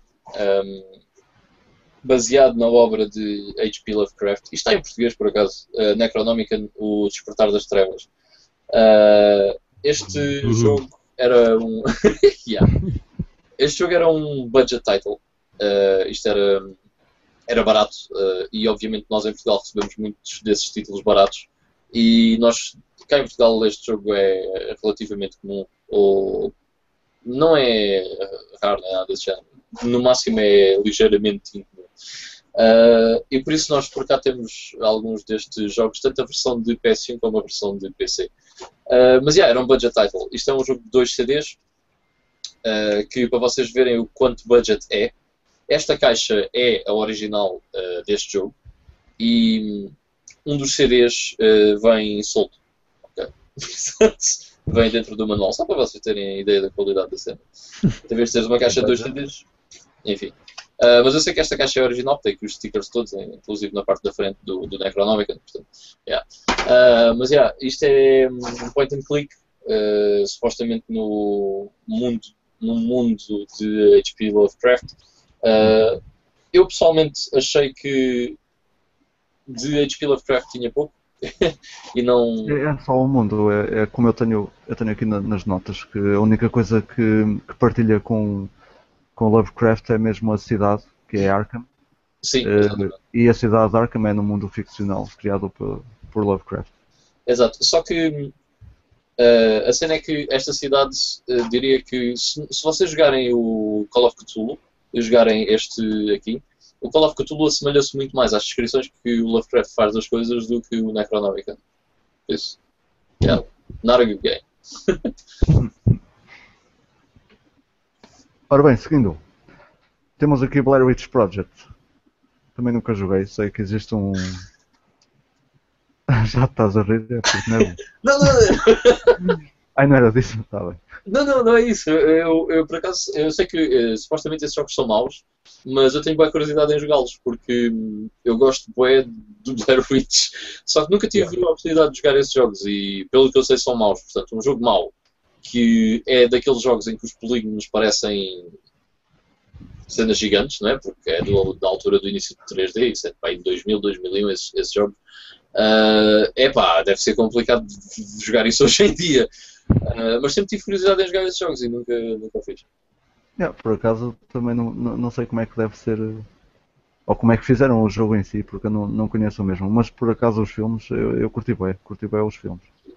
Quando... O, então, o primeiro Blair Witch, na minha opinião, uh, é um dos melhores filmes de terror de sempre, porque é, e é uma cena fantástica, que é tu não vês nada e estás sempre apreensivo durante o, o filme todo. É fantástico. Pois e... é, daquelas coisas como estavas a dizer em relação ao Call of Cthulhu, aquilo aumenta-nos a adrenalina, mesmo não sendo nós uh, a estar ali. Mas aquilo. Completamente, mano. E, e o Blair Witch, tipo, na minha opinião, tem um dos finais, um dos melhores finais de sempre nos filmes de terror e que é também um dos mais subtis uh, possíveis. é espetacular. Adoro, adoro isso. Já jogaste, Miguel? Não, não. Epá, eu confesso que este, este género é um bocado uh, estranho para mim. Pois é, não... é, é como a mim também. Jogar muita coisa no, no, no género de terror ou de survival horror ou uma coisa assim. É, portanto, nós, das coisas que estamos a falar aqui, eu não, não tenho muita experiência com isso. Para nós uh, não, não conhecermos nada é porque eles devem ser mesmo muito bons. Depois temos aqui, seguindo, I have no mouse uh, and I must scream. Esse eu conheço. Esse é muito bom. Esse conheço é muito fixe. Eu não. Que é baseado no, no livro com o mesmo nome. Esse até me faz lembrar um bocado do Dark Seed, uh, por acaso. Sim, sim, tem um ambiente mais ou menos parecido. Assim, boeda estranho, boé psicótico. Sim. Uh, com uma história completamente sacada de não sei de onde. uh, mas, mas esse jogo é fixe, é fixe. Já jogaste, Miguel, o I've No Mountain Stream? Já, já, já. Eu gosto tanto por ser mesmo muito estranho. Mesmo. Pá, tem imagens um bocado uh, perturbantes. yeah. E aquilo é tipo, não tem gráficos nenhums, aquilo é meia dúzia de pixels, não, não estamos a falar aqui de nenhum realismo espetacular. Aquilo é, é tipo, digamos que uns furinhos é um melhor. Yeah. É, é uns furinhos melhor que o Secret of Monkey Island. Estás a ver, tipo assim, em comparação. É um bocadinho melhor do que o Secret of Mana. Graficamente. Graficamente. Pois. Ah, mas sim, pá, tem coisas tipo pessoas penduradas em, em ganchos daqueles dos talhos da, da carne e ah, sei lá, tipo itens, até os itens que nós usamos são assim cenas muito estranhas, há tipo ah, olhos e não sei, assim, são coisas mesmo fora do, do normal que não, não é muito comum ah, mesmo nestes jogos, neste neste tipo de jogos não, não é assim muito, muito comum aparecer.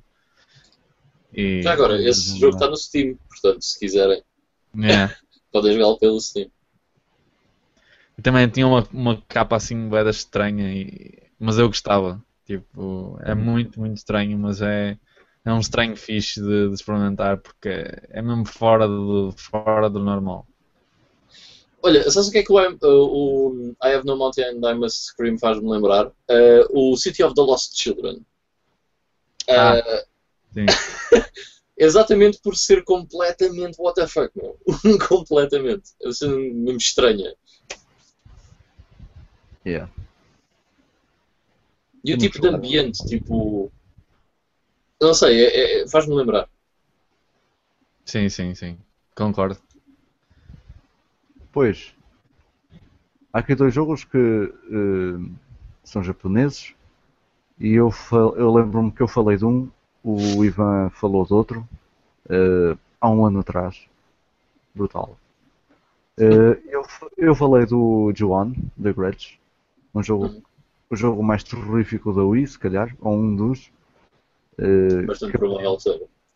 apanhei um cagaço logo, logo no início e na altura falei que é, é uma situação hum, eh, em que vamos. É, é daquele tipo de jogos em que vamos, está tudo escuro, vamos com uma lanterna e eu de repente aponto, aponto a lanterna para uma porta e a porta começa-se a abrir e sai de lá um, um garotinho, mano. Eh, tudo o que seja jogos de terror com tipo bugger, não se faz.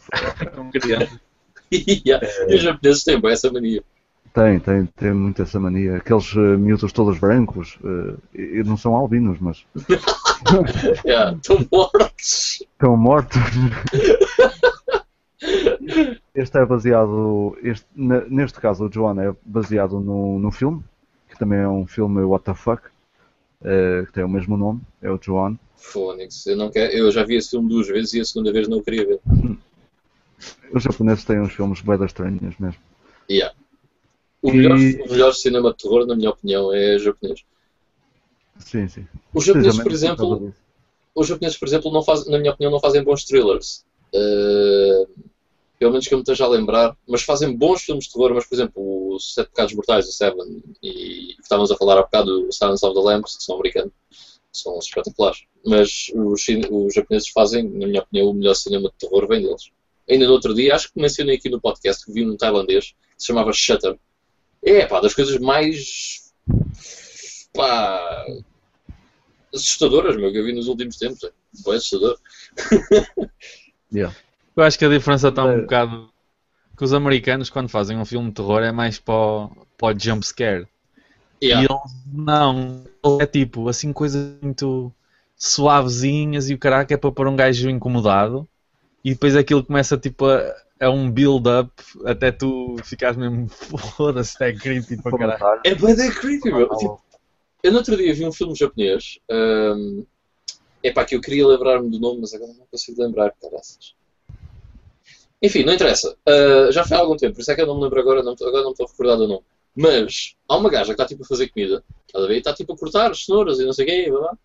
E de repente, isto, é tipo terror japonês, é de estranho, os gajos são de mórbidos. A gaja está tipo a cortar cenouras e de repente tipo, olha para a mão dela e pensa, hum, nice. Então passa a mão dela tipo hum, em, em naquelas cenas onde nós fazemos panados, estás a ver? Naquela farinha. Passa a mão dela nisso, mete tipo na frigideira e depois come a mão dela, velho. É tipo. O terror japonês é bué de creepy, é bué de mórbido, bué de estranho. Eles fazem cenas. Eu, eu, eu, por acaso lembro-me do último filme que, que vi, o último filme mesmo japonês.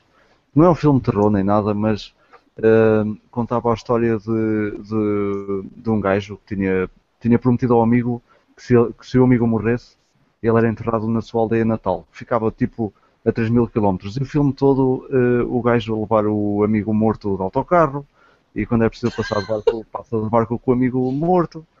É pá, são cenas mesmo. Só lembra mesmo aos japoneses e aquilo. Yeah. Não era nada demais, ao mesmo tempo prende, prende um gajo. Enfim, depois temos o outro. eh, o outro jogo, para continuarmos no, na- no nosso tema, que tu falaste, Ivan, que é o Kwon. Ah, o Kwon, sim. Ahm, para quem não conhece, é esta peça aqui, chama-se Kwon, e só pela capa, reparem bem, ok? Os japoneses são tão bons a fazer coisas de terror que eles na capa conseguem assustar-vos. Hã? Espetacular. Ah, este jogo é, na minha opinião, ah, o terceiro jogo mais creepy ah, da PS2. Portanto, tem- temos o Silent Hill 2, e, ah, ou melhor, a saga Silent Hill, porque são todos tipo, absurdamente assustadores, ah, mas principalmente o segundo e o terceiro.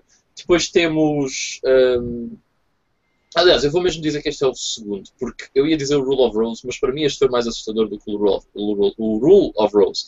Ahm, o Rule of Rose é mais mórbido, este é mais. ahm, acho que consegue criar pressão no jogador melhor do que o Rule of Rose. O Rule of Rose é mais estranho e mórbido do que propriamente assustador. É muito assustador, mas este consegue ser pior. E este tem a particularidade de se passar no Japão feudal, o que não é nada comum nos jogos de terror.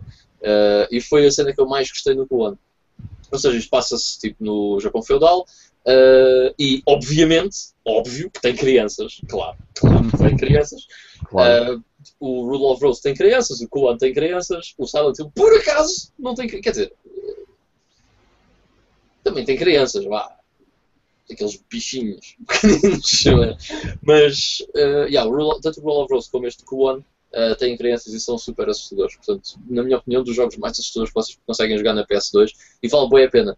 Uh, já agora, para quem é colecionador e que gosta de colecionar PS2, este é um dos jogos mais. uh, um, algum, um de, dos jogos mais caros da PS2. Quando eu digo um dos jogos mais caros da PS2 é porque anda se calhar para aí à volta dos 30, 40 libras. A PS2 ainda não é propriamente uma coisa com valores muito absurdos, mas este é um dos que já começa a ser mais procurado na PlayStation 2, por isso se o virem, comprem. Como eu estava a dizer o, o Ivan, este jogo é, hum, passa-se naquela, naquela era, naquela altura histórica, precisamente porque o Kwon não é baseado em, nenhuma, em nenhum livro nem nada disso, mas é baseado em histórias de terror antigas que os japoneses, eh, ou que são conhecidas como as Kwaidan, que podem ir pesquisar melhor se quiserem saber o que são as Kwaidan, mas são histórias, eh, histórias de, de terror antigas, eh, tipo mitos e assim. Depois temos aqui outra cena baseada numa cena estúpida, que é o, é o Slender, o Slender The Hate Pages, ou Slender The, The Rival, que é o segundo, se não estou em erro, ehm, que, é, que tem como, como base o Slenderman, que é aquele, aquela personagem, o Slenderman é aquela personagem alta e magrinha que rapta crianças e, e etc. Eh, Criou-se aqui uma cena gigantesca à volta do Slenderman. Até tivemos uma notícia há pouco tempo do, de um garotinho de 12 anos que esfaqueou a namorada toda, e que depois disse que era para dar ao Slenderman. Pá, cena, cenas do caraças, isto foi, foi mesmo uma cena do caraças. Uh, e o, Slender, o Slenderman uh, também não é, não é nenhuma obra literária, mas foi baseado num, uh, numa personagem fictícia criada por usuário, um usuário, ou por usuários, não, não percebi bem, de um, de um fórum, que era para ser um, um, um meme, ou um meme, não sei como é que se diz, e acabou por Ok. ser esta meme. É um meme. É um meme. É. E acabou por sair eh, esse, esse meme, acabou por sair esta cena, esta personagem fictícia que até jogos deu. Eh, o Slenderman e, e há vídeos, eh, há, há, há muita coisa também que se criou à volta do, do Slenderman, até notícias tristes. Eh, e foi nos fóruns do eh, Something Awful. Portanto, acabou por acontecer mesmo o Something Awful. O Slenderman é, é um jogo que eu acho que tem piada jogar uma vez. Porque à segunda vez já, já sabes o que é que vai acontecer, já não tem piada. Mas uma vez a minha namorada chegou a casa e disse assim: epá, joga lá este jogo, não sei o quê. E eu tipo, yeah, ok, achas que isso me vai assustar? Já joguei Silent Hill, por amor de Deus. Uh, epá, e joguei, tipo, saquei aquilo, é, era pequenino, ainda, na altura ainda era aquele grátis, sei. Uh, fui jogar aquilo, pá, aquilo começa e tal. E eu tipo, yeah, ok, ok, é para andar aqui, é. E ela disse, ah, tens que encontrar oito páginas. E eu tipo, ok, tranquilo. A andar e não sei o quê. Olha uma página, porra. E pá, e começa-se a ouvir uns barulhos e tal. E eu assim, é pá, que é isto? Mas estava tipo super tranquilo. Então continuei a andar e não sei o quê. Opa, depois eh, acho que apanhei outra página e de repente vejo tipo uma cena ao fundo e eu tipo, o que é aquilo, man? que coisa é aquela? Uh, e, ela, e depois eu assim, se calhar é melhor não ir lá, portanto vou-me mandar embora daqui vou tentar procurar páginas. Pá, entretanto estava lá a andar e não sei o quê, e vejo outra vez aquela cena e eu tipo, opa, peraí que isto é um bocado mais creepy do que aquilo que parece. E o gajo estava tipo parado e eu achei aquilo bem da creepy. Uh, opa, há uma parte em que eu me viro para trás, e o gajo, para quem já jogou Slender sabe que isso acontece, eu viro-me para trás e está o gajo atrás de mim, pá, eu mando um salto da cadeira. Já há muito tempo que eu não mandava um salto da cadeira daqueles. Mesmo mega jumpscare. Só que depois lá está, tipo, tu quando jogas uma segunda vez já sabes que aquilo vai acontecer, portanto, pá, é diferente, não tem o mesmo impacto. Pois, claro. Uh, mas valeu pelo salto, vá. Completamente, foi, foi uma experiência bastante interessante. Nice. Um, depois temos aqui o Sweet Home, que eu também não conheço e nunca joguei. Não sei se vocês já jogaram, mas é um é um filme originalmente e depois foi criado um RPG de terror sobre esse filme que se chama Sweet Home também. Uh, não joguei, mas tenho curiosidade. Eu sei que esse jogo, esse jogo é um exclusivo japonês, uh, mas foi traduzido uh, para inglês. Hum. E aqueles, aquela empresa que fazia a Time Walk Games, que fazia um trabalho espetacular com basicamente reprints de jogos e jogos traduzidos, e, mas traziam a caixinha, os manuais, não sei o quê, mesmo uma cena espetacular. Eles tinham uma versão do Sweet Home uh, uh, e epá, eu acho que eu por acaso tenho curiosidade em jogar esse jogo, epá, entretanto esqueci-me, vi isso uma vez e pensei, epá, isto é, parece bem da fixe, mas depois esqueci-me completamente. Mas yeah, deve ser um jogo fixe e dizem que é um jogo bastante único. Uh, mistura tipo elementos RPG com o Survival Horror. Deve ser jogo. Nice. Sim, é uma mistura que eu também por acaso nunca, nunca vi. Depois, eh, baseado nas, nas, nas obras de Edgar Allan Poe, tinha que ser, uh, há o The Dark Eye, que eu também não conheço. Eu achei bem estranho uh, The Dark Eye, porque assim, isso é aquela série que existe que é o The Dark Eye Memória, o Dark Eye Dragon Sang, é essa cena? Pois, é, é a única que eu conheço também. Não estou a ver mais nenhum que se chama The Dark Eye. Se calhar há, não estou a ver. Deve ser, deve ser isso. Ah, mas isso de terror não tem nada. Eu achei um bocado estranho por causa disso. O Drakenfang é. é um RPG de fantasia, vá, digamos assim. O Memória e o. Como é que se chama o outro? Chains of Satinav. São point clicks. Yeah, são point and clicks. De terror não tem nada, acho eu. Ah, já sei qual é. Pois deve ser isso. Ah, espera. Não, não. O Dark ah. Eye de 95, first person. É um first person horror game. Ah, ok. É o outro. Nice, 95. É, foi, sim, 95 para PC. Deixa eu Também não... foi produzido pela, pela Inkscape, que já não existe. Não estou a ver, também não conheço. Mas eu não, eu não uh, conheço o jogo também. Uh, yeah, não conheço. Isto tem um aspecto bué da freaky, vou apontar isto de coisas para jogar, porque isto parece ser bastante interessante. Mas é, é um point and click também, portanto vocês devem gostar disso. Parece muito interessante. Sim senhora. E, Boa cena para experimentar. Há aqui uma coisa única no jogo também que eu estou aqui a ver. O jogador pode ter pode experienciar uh, três das histórias, tanto da perspectiva de, do, assassino, do assassino como da vítima. Nice. É pá, os bonecos são isto, meu. Ne- Diz-me, Miguel. Os bonecos são, os bonecos são bué da creepy, não vou jogar isto. Completamente não, eu sou um bué das estranhos, um bué da creepy. Super Yeah. esquisito, meu. Não tenho medo, é só mesmo estranhos, meu. É, deve ser daqueles jogos que são mais creepy do que assustadores. Mas pronto, fica aí então outra, outra nota para este Dark Eye, não confundir com este com este com esta série que existe mais é, é bem recente, não é essa que vocês estavam a falar, Ahm, Sim, mais ou menos. mais, ou, menos. Eu acho que há uns jogos antigos dessa série do Dark Eye, mas não tenho a certeza. Não sei dizer. Depois, outro jogo que eu que eu não joguei, mas vocês devem conhecer, o Deep Fear.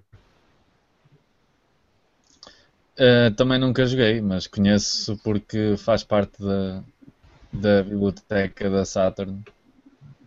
E sei que é um. É uma cena de culto por causa do preço. Diz, diz? Também há assim uma- um certo culto de volta desse jogo, não é? Sim, sim, sim. É, para quem gosta desse género, uh, tanto esse como o, o D. O dia.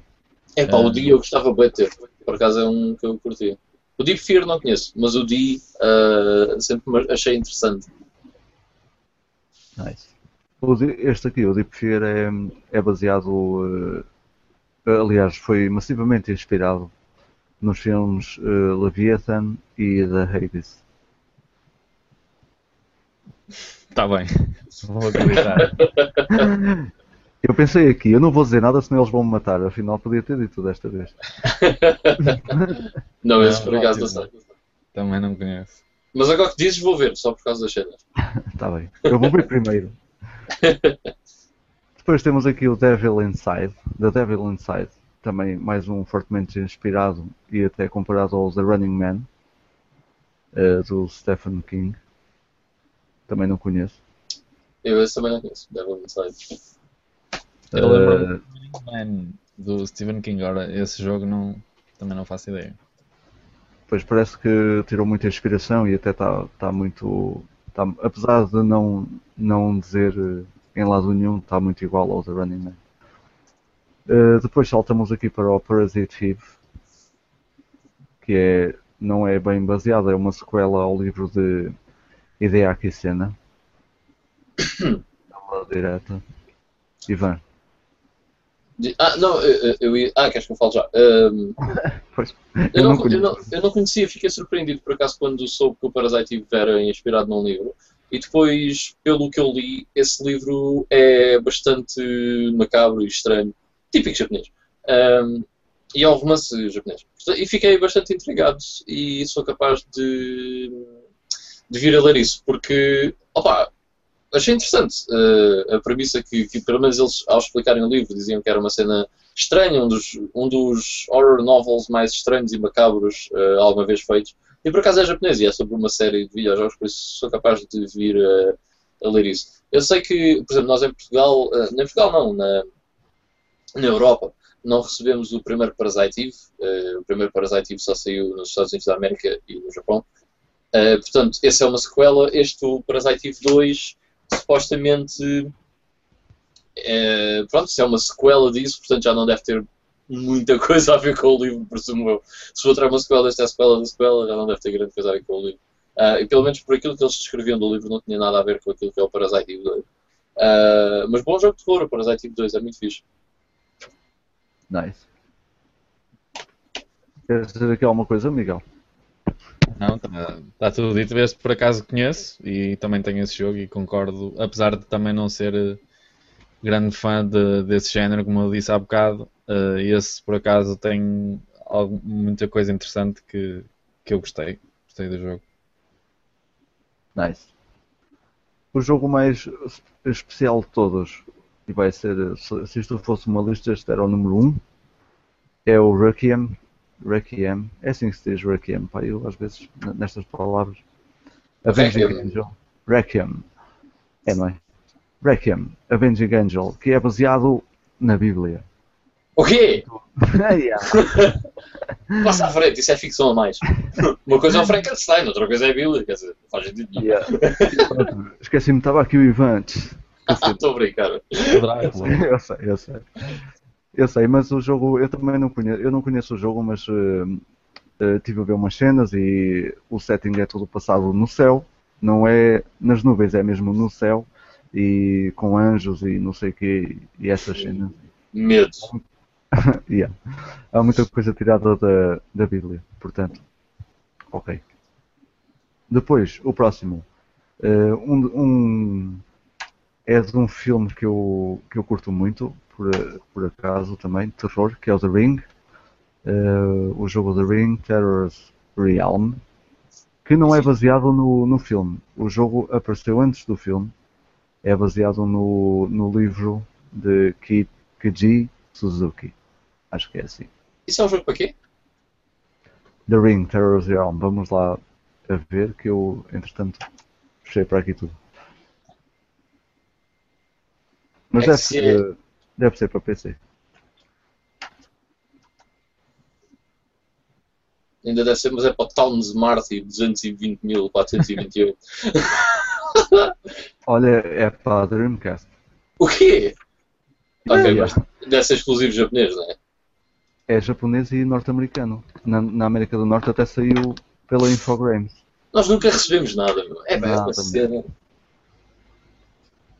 No outro dia estava a ouvir um americano a queixar-se do contrário. Oh, a América nunca recebe nada, os europeus recebem bué das cenas. Man, o gajo estava-se a queixar disto porquê? Porque nós recebemos eh, alguns jogos físicos eh, que eles não... Por exemplo, o Ratchet Clank Size Matters da PS3. Nós recebemos físico, eles só receberam em digital. E ele estava-se a queixar, tipo, "Ei, na América os gajos recebem bué das cenas dessas. Man, cala-te! Vocês recebem tudo e mais alguma coisa e nós sempre ficamos a arder com bué de cenas. Olha, com o Shin Megami Tensei 4, por exemplo, que nós só vamos receber na eShop. Yeah. Nintendo. Um, em relação a este jogo, por acaso, se quiserem ver, tem uma capa, o The Ring Terrors Realm tem uma capa engraçada. Uh, faz ali uma boa mistura entre a morte e a vida dentro do anel. Muito fixe. Um, e é um survival horror. Uh, por acaso é um bocado estúpido que não tenha chegado à Europa. Sendo um survival horror, há muita gente que, que é adepta deste, deste estilo. Eh, e como eu disse, não se baseia diretamente no filme, no, no The Ring, porque o The Ring eh, saiu depois, pelo que estou para aqui a ver, saiu depois de- do jogo. Portanto, Isso não há no jogo. Isso faz-me lembrar a cena do Lord of the Rings, uh, de existir um jogo para a Super Nintendo. E eu, a primeira vez que ouvi falar do Lord- of the Rings foi nesse jogo da Super Nintendo, porque eu andava tipo, a vendo os jogos no emulador e vi Lord of the Rings. E eu pensei, ah, isto é de ser um RPG, tipo Lord of the Rings, a cena de fantasia medieval e não sei o quê. Então, tipo, fui experimentar e tipo, Lord of the Rings. Ah, ok, não fazia a mínima ideia do que é que era, se era um livro do Tolkien. Pá, I had no idea. Ah, e é estranho que se calhar ah, não deve ter havido muitas pessoas que o primeiro contacto com Tolkien foi através da Super Nintendo, estás a ver? Yeah. Eh, depois temos aqui o Stalker. Por acaso eu experimentei há pouco tempo, mas não, não me peguei muito ao jogo por, por alguma razão. Mas aquilo é uma tentativa ou, ou é muito parecido ao Fallout, por exemplo, e baseia-se em, em, em dois livros, no Roadside eh, Picnic, eh, aliás, no, num livro apenas, neste Roadside Picnic, e no filme com o mesmo nome, no, eh, no Stalker. Eh, eu não sei se vocês jogaram. E- eh, eu joguei, eu adoro Stalker. Eu joguei todos, os três: o Shadow of Chernobyl, Clear Sky e o Call of Pripyat. Eh, adoro os jogos, excelente ambiente, eh, história muito boa nos três, eh, embora Clear Sky seja um bocadinho mais pequeno.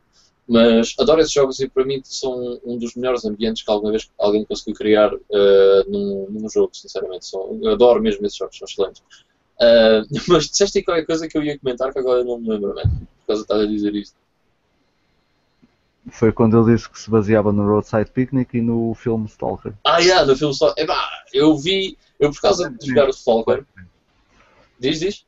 Ma- Mas levemente, há a nota que baseia-se pouco no, no filme. Yeah, eu, eu, eu vi, eu, eu, por por causa de ter jogado o jogo de Stalker, fiquei a conhecer o filme o Stalker e então fui ver. o filme Stalker. Epá!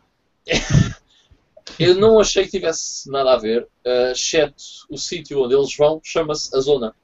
E no Stalker, o sítio onde nós estamos, que é onde há radiação, digamos assim, que é dentro de, da cidade de Chernobyl, chama-se a Zona. E nesse filme, no Stalker, uh, também há essa, esse espaço físico que é a Zona, que é algo que. Já vi esse filme. Diz? Eu já vi esse filme, é, dos tais, é o tal caso que eu vejo, mas não, eh, não fico com o nome na cabeça. Já Uhum. vi o Stalker. Pá, e pronto, a única, é, pareceu-me ser a única coisa que aquilo tem em comum. Ah, para quem gosta de um filme parado, mas com um plot interessante, é um excelente filme. Mas eh, achei que não tem muito a ver com, com o jogo. Pois eles próprios eh, dizem que tem, tem levemente a ver, é levemente baseado no, no Stalker, mas tira precisamente isso que estás a dizer, lá tirou alguma coisa. E o nome. Ehm, mas pronto. Depois temos aqui o Só. O Só também tem jogos. Yeah. Era preferível não ter, mas tem. Pois, sempre ouvi dizer isso, eu também nunca joguei. São, está bem. Ok, Miguel, não, não percebi. Nem sei como é que os jogos são, mas nem, nem sei se quero. E, ah, eu joguei o, o princípio do primeiro só da PS3 ah, e achei que aquilo era uma grande seca. Aquilo tipo, é, é quase uma é quase uma compilação de minigames em que se tu não conseguires fazer os minigames a tempo o teu personagem morre. Hum, Está bem. Parece É interessante. não? Hum, não. Para, para, para minijogos com tempo, eu jogo o Mario Party. Exato. É mais divertido. Ou WarioWare. Desculpa Ou o. WarioWare, exatamente. WarioWare. Ah, o WarioWare é que é mesmo. É temporizado ao segundo. Mini, mini, mini, minigames.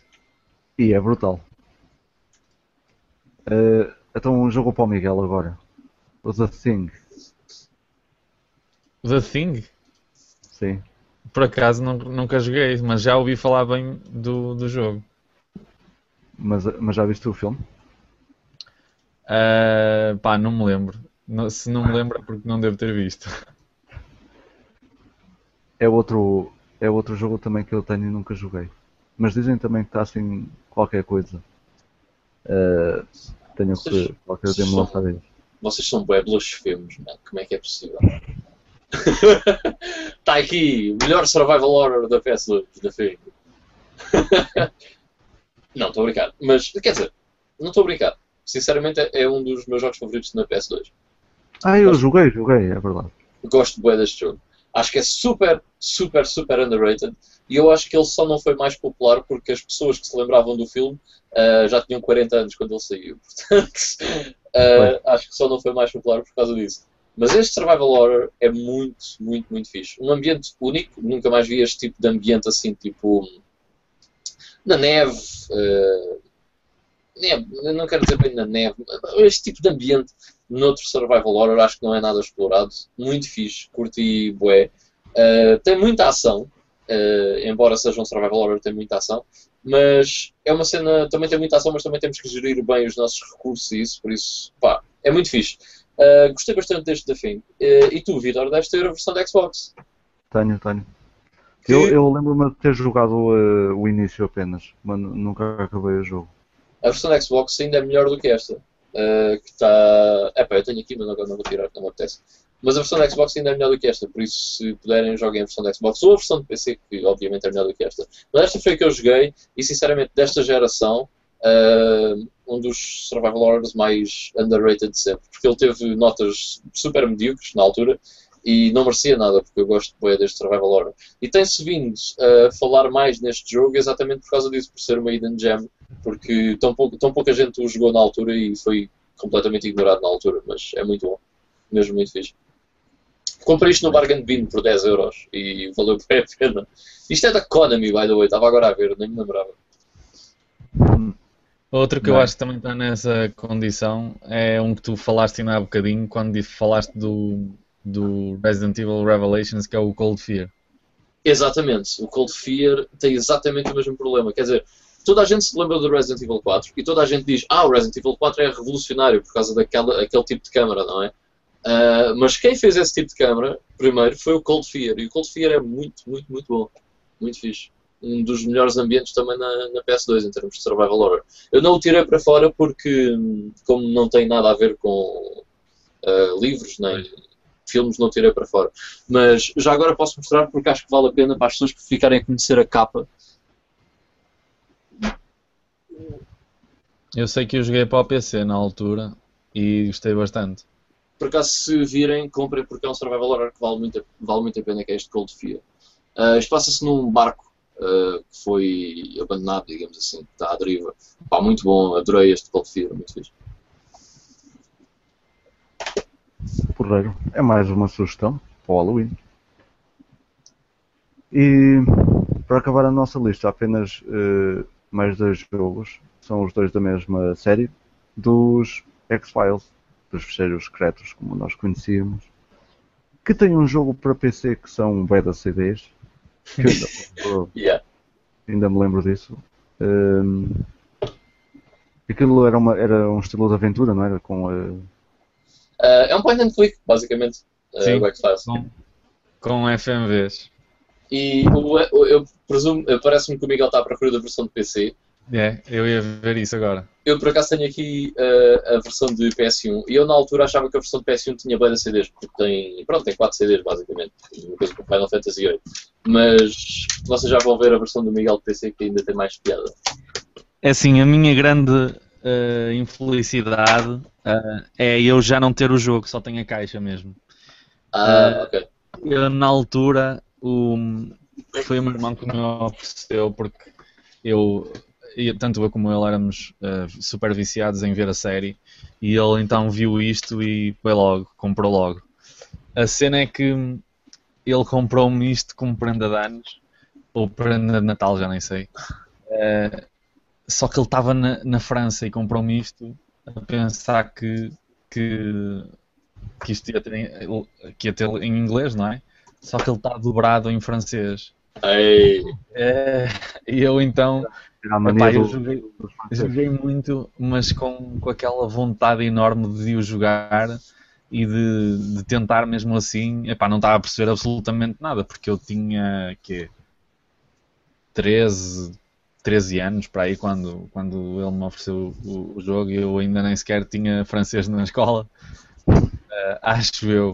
eh, que eu me- Ou se calhar tinha, só que, mas eu sou um nabo a francês, pronto. o francês na escola é, é eu não percebia nada, então opá, joguei durante algum tempo a fazer um esforço enorme para.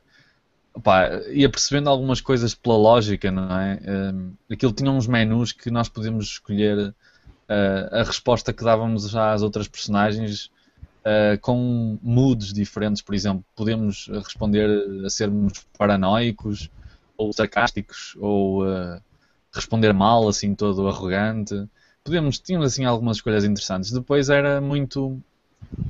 Aquilo era com imagens praticamente eh, fotografias, eram. Os ambientes eram muito. eram fotorrealistas, e tínhamos eh, sequências de FMVs tipo constantemente. Cada vez que falávamos com uma personagem aquilo era tudo imagem real, tipo como se fosse na série. E daí ter eh, o jogo vir com mesmo como se fosse um arquivo, assim pequenino, e tinha sete CDs eh, e todos assim pareciam sete files eh, seguidinhos. É- era mesmo muito fixe. Eu posso mostrar a caixa, tenho aqui. A caixa também é altamente. Yeah. In- infelizmente o que me está a faltar aqui é mesmo os CDs todos e esses files. Têm aqui a parte de trás. eh, não sei se dá para ver muito bem, mas aqui tem algumas imagens do jogo.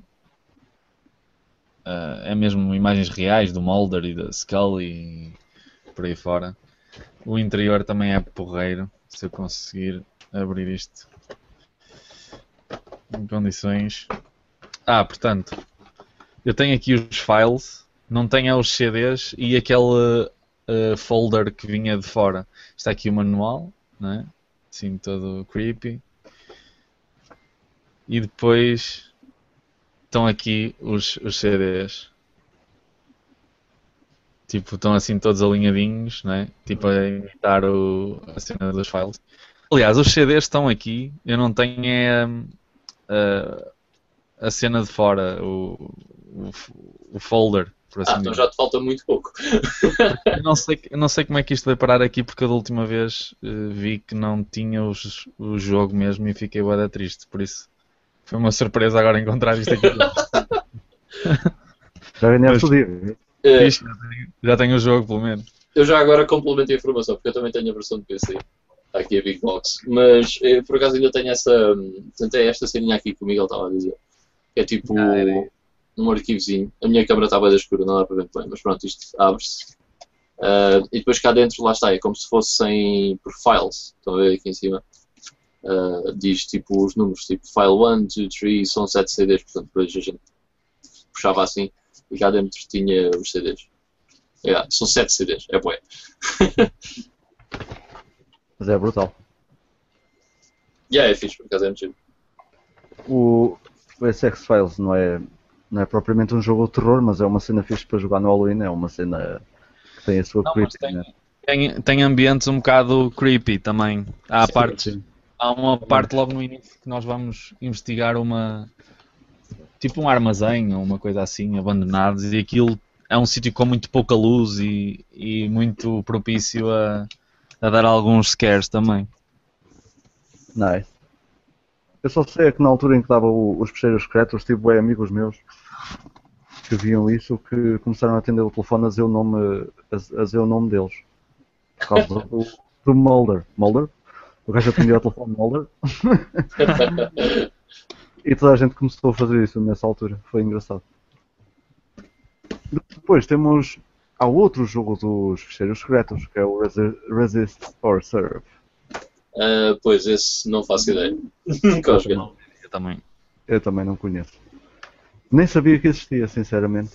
Uh, Mas pensei por que acaso não agora quero, quero arranjar. Pois, se tu gostar bastante, Miguel, tens que arranjar isso. É um jogo da PS2, se não estou em erro. Ah, pelo menos há para a PS2, não sei se existe para mais plataforma. Pronto, chegamos ao fim da nossa um bocadinho extensa lista. eh, com algumas, com, algum, com algumas, ou se calhar todas, eu fiz para, andei para aqui a fazer um levantamento e se calhar acabei por levantar, eh, fazer o levantamento de, toda, de todos os jogos que. Ah, eu lembrei-me, desculpa, eu lembrei-me agora de um que, que escapou. Ah, há um jogo para, penso que para PS1 também, mas eu conheço da Dreamcast do Evil Dead. Ah, sim, sim, sim, sim. E também há um para a PS2. Pronto, já não... ah, e há para a Xbox um, tipo umas, umas sequelas ou assim. Mas eu lembro-me de um da Dreamcast que, que era um, bocado para o mal. ah, Yeah. Uhum. mas lembro-me que existe. Ah, eu tenho que referenciar ah, dois jogos que não estão aí nessa lista. Um deles é um dos jogos que eu acho mais ah, interessantes daquele estilo de full motion video típico do início, meados ah, dos anos 90, que é um dos jogos mais ah, difíceis de encontrar na Saturn e também há para PC. Eu por acaso preferia ter a versão de PC, mas por acaso tenho a versão da Saturn, que é o Frankenstein Through the Eyes of the Monster, uh, que uh, conta com a presença ilustre do Tim Curry. Para aproximar, vocês vão conseguir ver. Aí está. Uh, e este é um jogo que eu vi quando era mais novo na Super Jogos. Eles tinham tipo um guia para, para este jogo e eu sempre fiquei tipo, epá, gostava de ter aquele jogo, parece bem fixe e não sei o quê. Mais tarde consegui jogar a versão de PC uh, copiada, Uh, mas há, há algum tempo consegui arranjar esta versão da, da Saturn que uh, é boa, pá, não me parece diferente da versão de PC, sinceramente, por isso é uma boa opção se quiserem jogar isto na Saturn. Uh, pronto, é baseado no novel tão conhecido uh, do Frankenstein, uh, que é escrito por uma mulher, para quem não sabe, ah, espetáculo. E pronto, é um, é um jogo bastante interessante, uh, daqueles tipo full motion videos como é o X-Files, por exemplo, uh, com cenários pré-renderizados. É nice. Uh, e o segundo que eu queria referir não é baseado em nenhuma obra, digamos assim, é baseado numa personagem uh, bastante conhecida, que é o Jack the Ripper, para a Commodore 64. E este foi o primeiro jogo a ter um rating para maiores de 18, ou para adultos, se preferirem, Uh, e foi o jogo que primeiro originou esse tipo de ratings nos videojogos, porque tinha imagens gruesome. Uh, aqui na parte de trás, não sei se vocês vão conseguir ver, é pá, mas tem umas imagens mesmo fogo, olha ali um gajo cheio de sangue. Ai que cena! Pixels de Commodore 64 mesmo agressivos. Uh, mas pronto, isto é uma text adventure que tem algumas imagens. Uh, um jogo interessante, obviamente que é um jogo bastante antigo, uh, mas tem uma história por trás interessante, a cena do, do rating. E é uma text adventure engraçada. Eu joguei isto duas vezes, perdi as duas vezes, não sabia o que é que havia de fazer. Uh, mas é uma text adventure fixe e então achei que deveria referir. Jack the Ripper era uma personagem que eu achava bastante interessante e que, infelizmente, aqui há pouca coisa de um mês, talvez, uh, houve alguém que conseguiu finalmente descobrir quem é que era o Jack the Ripper. Ou pelo menos pensa-se que realmente soube finalmente quem é que era o Jack the Ripper. Uh, e eu fiquei chateado, porque o Jack the Ripper era quase um mito, não é? E hum. agora que se sabe quem é, uh, perdeu a piada. Já que falas no, no Jack the Ripper, um, aquilo não tem muito a ver diretamente com o Jack the Ripper, mas há uma série de TV chamada Ripper Street que é muito fixe e que eu aconselho a verem se gostarem dessa, dessa época vitoriana. Uh, é um tipo um é tipo uma série de polícias, mas na época do Jack the Ripper, com nice. muito muito bons atores e uma série mesmo muito fixe. Se puderem ver, vejam isso. Então já agora, uh, se gostam dessa época, vejam uma série que começou e que acabou agora a primeira temporada, que se chama The Nick, uh, The Knick, se formos a dizer as letras todas, uh, que é sobre, basicamente sobre medicina e sobre um dos médicos uh, mais importantes da medicina norte-americana. Uh, Passa-se em 1900 em Nova York e é uma série fantástica. Por favor, peguem vocês e vejam. Eu sei que tu já foste sacar, pelo menos, Miguel, sacar não, já tipo, programaste a tua televisão para ver. e já comecei a ver. E então? E está a ser muito fixe, mas por acaso ainda não, não consegui ver muita coisa. Mas está a ser fixe. Eu curti muito. O que é que achaste da banda sonora? Da banda sonora, sinceramente já não me lembro bem. É, pá, aquilo é espetacular. É, porque é, eu tipo... acho que só vi mesmo tipo um episódio ou dois no máximo. Yeah. E... Epá, é por tipo a banda sonora Uh, é tipo tecno-minimalista, estás a ver? Mas estás em 1900 em Nova York com aquele ambiente de Ah, sim, sim, lembro-me da, da, sequência inicial, tinha, tinha assim uma música muito fixe. E yeah, yeah, foi tão louco, faz um contraste espetacular, mas que parece que assenta que nem uma luva uh, no ambiente. Nice. São mais sugestões para o pessoal acompanhar. Mas pronto, ficou aí então a nossa um bocadinho extensa lista de, de, jogos, aqui com estas últimas adições por parte do, do Ivan, jogos para, para o Halloween e neste caso decidimos optar eh, por. Eh, já tínhamos feito tanta coisa baseada em, desta vez é quase tudo baseado e inspirado em, em livros e também alguns filmes, obviamente de jogos que assentem bem no género do survival horror, do psychological horror e etc. Pronto, não sei se querem uh, dizer mais alguma coisa ou se ficamos por aqui para, para o episódio número 61. Podemos ficar por aqui, para mim. Sim, okay. uh, acho que podemos ficar por aqui. Ah, não, não podemos, não podemos. Deixa-me só dizer mais uma coisinha, que é muito rápida. Um, onde é que ele anda? Está aqui. Uh, eu já tinha falado deste jogo, eu entretanto já o acabei mas este jogo está a 2,5€ no Steam, por isso não há nenhuma razão para vocês não o jogarem, por 2,5€ toda a gente consegue, uh, nem que seja a vender cartas do Steam, uh, toda a gente consegue ter 2,5€ no Steam, uh, por isso comprem este jogo se não tiverem, porque é espetacular, que é o Deadly Premonition. E, portanto, tem um, um time de Halloween também, porque é um jogo de survival horror. joguem isto, é, dos, é o melhor, pior jogo de sempre e está a 2,5€ no Steam. Se- Bem da bom. Esse jogo foi, foi, foi intitulado como o primeiro e, e dos únicos jogos a ter, eh, a ter ratings eh, tanto de 5 10% como 100. Yeah. Foi, foi tratado como jogo, como jogo polarizado. Yeah. Ahm, eu dava-lhe uma nota alta, é muito fixe. Eu acho que as notas baixas ah, são de quem não lhe deu uma verdadeira oportunidade. Eu quero muito jogar esse jogo. Tenho, tenho no Steam já há algum tempo, graças aos, aos bundles. Eh, não faço ideia de onde é que veio nem que bundle foi, mas sei que foi daí. Eh, e por acaso sei que aquilo é mundo aberto, não é? Um mundo Ah, yeah, é tipo, é um open world. ah, open world, não é? é um open world de survival horror, uma espécie de híbrido. Opa, é muito, é bué único, é bué estranho, faz às vezes lembrar um bocado aquele ambiente de cenas tipo do Suda 51. Ah, é estranho, é weird, ah, japonês, é japonês, ah, os controles são terríveis, mas o jogo é bué da fixe, a história é tipo das melhores histórias que eu vi nos últimos tempos nos videojogos, é bué da louca. Portanto, é pá, o jogo tem muita coisa a favor dele. Sim, os controles são terríveis, pelo menos na versão da Xbox são péssimos, mas rapidamente também se habituam a isso. Nice. Então já sabem. E eu também já tenho alguma coisa para jogar no Halloween. Bem que eu já tinha guardado a Floribela eh, para, para esse dia. Ganda pesadelo, meu. Sempre é melhor o Deadly Premonition. Então vá, vamos ficar por aqui então. Eh, deixamos aí as nossas su- sugestões para o pessoal que não nos acompanhou e que vai ver durante a semana e para o pessoal que, que, que nos acompanhou, eh, muito obrigado.